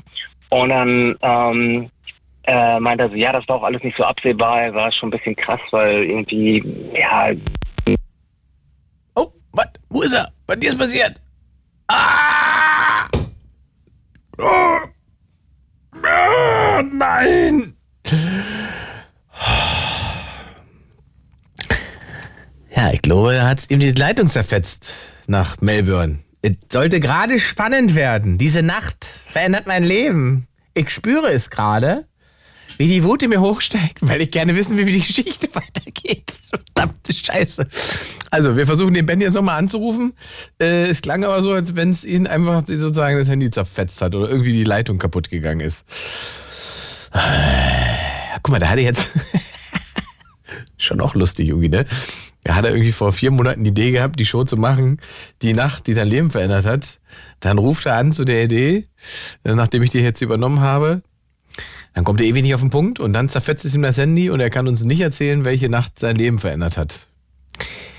Das ist, äh, ich weiß nicht, ob das Karma ist, ich weiß es nicht. Aber Frankie ist nochmal da. Ich hole mal Frankie nochmal zurück. Ja. So, hey. Du nochmal. Nochmal ganz kurz, weil Ben aus Melbourne ja. das angesprochen hat mit der PrEP. Ja. Also die, das ist eine Abkürzung, ich glaube, die heißt Preposition. Also bevor was passiert sozusagen. Ja. Ne? Und äh, zu meinem Zeitpunkt äh, gab es zwar schon die Möglichkeit, wenn man den Verdacht hatte und wenn man den richtigen Arzt hat, dass man sich quasi die Pille danach verabreichen lassen kann. Und zwar wäre das auch, ist es auch ein HIV-Medikament genehm, lustigerweise eins von den beiden, die ich nehme. Aber da musste halt nach drei bis vier Tagen beim Arzt sein, dir das verschreiben lassen und sofort anfangen und er musste es einen kompletten Monat durchnehmen und damals hast du es nicht äh, bezahlt bekommen, das musstest du halt selber bezahlen, das waren halt so knapp 800 Euro. Ne? Ah, okay, verstehe. Für Gut. einen Monat und dann bist du halt hm. nach einem Monat kontrolliert worden, nochmal Blutkontrolle und dann äh, wurde halt gesagt, ja, hm, vielleicht doch noch einen Monat verlängern oder nicht. Also es musste bezahlt werden. Und bei der PrEP war das so, also die Negativen, die ich kenne, die nehmen das mittlerweile auch alle mhm. oder lassen sich das verschreiben. Und äh, in Frankreich wurde es als erstes bezahlt durch die Kassen und in Deutschland, so viel ich weiß, ist es erst später gekommen, aber es wird mittlerweile auch verschrieben und wohl auch übernommen. Musste halt, äh, hier, Timo hat gerade wohl nochmal nachgegoogelt, musste halt dem Arzt sagen und der musste es halt der Krankenversicherung klar machen, dass du eine spezielle Risikogruppe bist, mhm. einer angehörst, also mhm. äh, dich in schwulen Kreisen bewegst und so weiter, bla bla bla. Und dann kriegen, kriegst du das wohl auch mittlerweile bezahlt. Ah, guck mal, haben wir was gelernt. Frank, ich mach mal weiter, ich danke dir. Ja, okay. Schöne Tschüss. Nacht. Ciao. Tschüss. Danke fürs nochmal anrufen. Ben, was ist da los mit Telefon? Ist er da? Nee. Ist kaputt. Ich habe ihn hier wieder zwar in der Leitung drin, aber sein Telefon funktioniert irgendwie nicht mehr. Verdammte Hacke. Wissen wir, was das technische Problem ist? Wissen wir nicht. Nee. Also wir haben ihn irgendwie wieder reingekriegt, aber wir hören ihn nicht. Ich drücke ihn nochmal raus, nochmal rein. Benny? Ben? Ben aus Melbourne? Scheint nicht zu funktionieren. Es soll nicht sein. Ich soll nicht erfahren, was die Nacht ist, die Bens Leben verändert hat. Vielleicht müssen wir es dann doch mal verstehen. Ingmar, jetzt. Ah, da ist er. Ja, was war denn da los? Jetzt ist er wieder weg. Eben habe ich dich gehört. Du hast einen Wackelkontakt. Du hast einen Wackelkontakt im Telefon. In deinem australischen Telefon. Das kann kein iPhone sein, was du da hast, Ben. Also der äh, Livestream läuft noch übrigens, hat zwar noch 18% Akku, manchmal verabschiedet er sich da ein bisschen früher, sind aber quasi eh am Ende der Sendung. Mal gucken, ob Ben gleich noch irgendwie zu hören ist wieder. Ähm, Ossi schreibt, die Nacht, die Ben sein Leben verändert hat. Er rief bei Ingmar an und kam nicht durch. Ja, nee, er kam durch. Er war in der Sendung, es konnte trotzdem nicht mit ihm geredet werden. Das hat sein Leben verändert.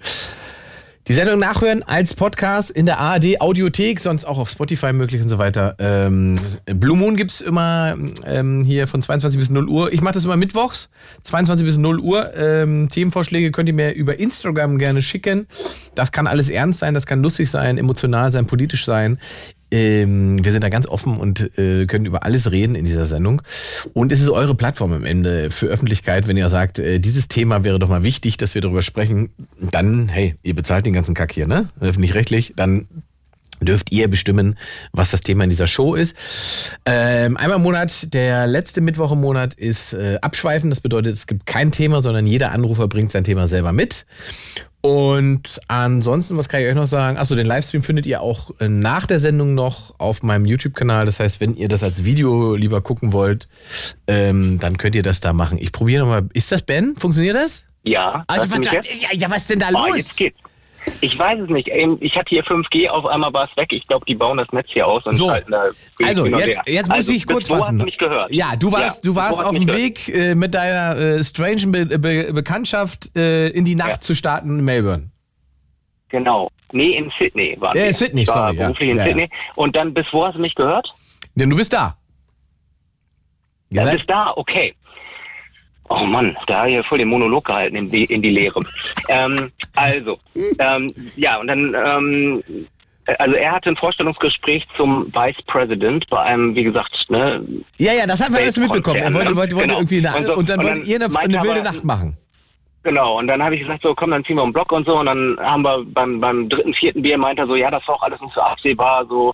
Und hat mir erzählt, dass er mit 15, glaube ich, zu Hause rausgeflogen war, äh, obdachlos war, im Drogenmilieu. Alle Freunde um ihn herum waren auf harten Drogen und so. Und ähm, sprach dann von wegen, er hat ja auch Glück gehabt. Ne? Ich so, was Glück? Naja, du, also wenn du dich da am eigenen Stopfe draus rausgezogen hast, ne? Immer? Ja, ja, ich höre dich. Ja, ja. Okay, ah, okay, gut, gut. Und ähm, er hat dann, ich so, wie hast du die Stelle denn überhaupt gekriegt? Was hast du da studiert? Also ja, so BWL, aber ich war da eigentlich nur am Reisen, erst einmal komplett durch die USA, beziehungsweise durch Amerika, von oben nach unten.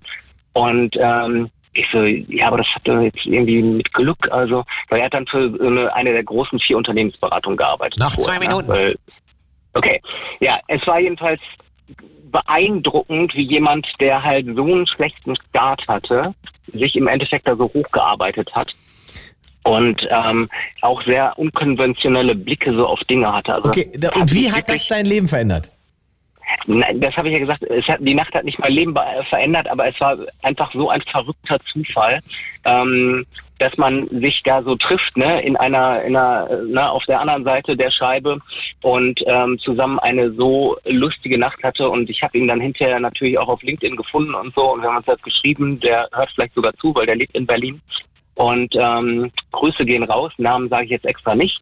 Ähm, aber es war wirklich äh, fun. Es, wir hatten einfach so viel Spaß. Also die, Und, das äh, Fazit mich könnte, lebensverändert.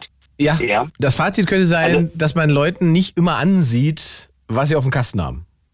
Total, ne? Also absolut nicht. Also dass der im Endeffekt halt ne, eine unglaubliche Mitarbeiter- und Budgetverantwortung da jetzt hat und so, ne, äh, hat man ihm da mit seinem, wie gesagt, ne, 23 Tage Bart oder 32 Tage Bart nicht, nicht angesehen ähm, und war war wirklich eine richtig coole Nacht. Also Gut. hat ja selten so viel Spaß gehabt. Haben wir das doch Also mal wir geschafft? waren hinterher noch so in der Rave Cave von diesem Hostel und haben, äh, er hat sich ein UV-Tattoo machen lassen, so ein Neon-Licht-Tattoo, ähm, also zum Aufpinseln. Mhm. Aber äh, wir waren mit Abstand die Ältesten in dem ganzen Laden. Es war so viel Spaß, also es war richtig cool. Damit ja. ist der Abend rund. Wir haben diese Geschichte doch noch gehört. Es war dramatischer, äh, zwischendrin die Geschichte zu hören, als die Geschichte selber. Aber ist auch okay. Ich Genau. wünsche, wünsche einen schönen Tag da in Australien. Danke, Sonne scheint, 28 Grad heute. Ach, leck mir doch Arsch. Kriegen wir ja auch wieder in wenigen Wochen, meine Lieben. Äh, das war der Blue Moon für heute. Der Livestream hat auch gehalten. Das ist doch viel wert. Und äh, die Sendung nachhören, wie gesagt, habe ich euch alles schon erklärt. Und wir hören uns nächsten Mittwoch wieder. Mein Name ist Ingmar Stadelmann. Kommt gut durch diese Nacht. It's Fritz.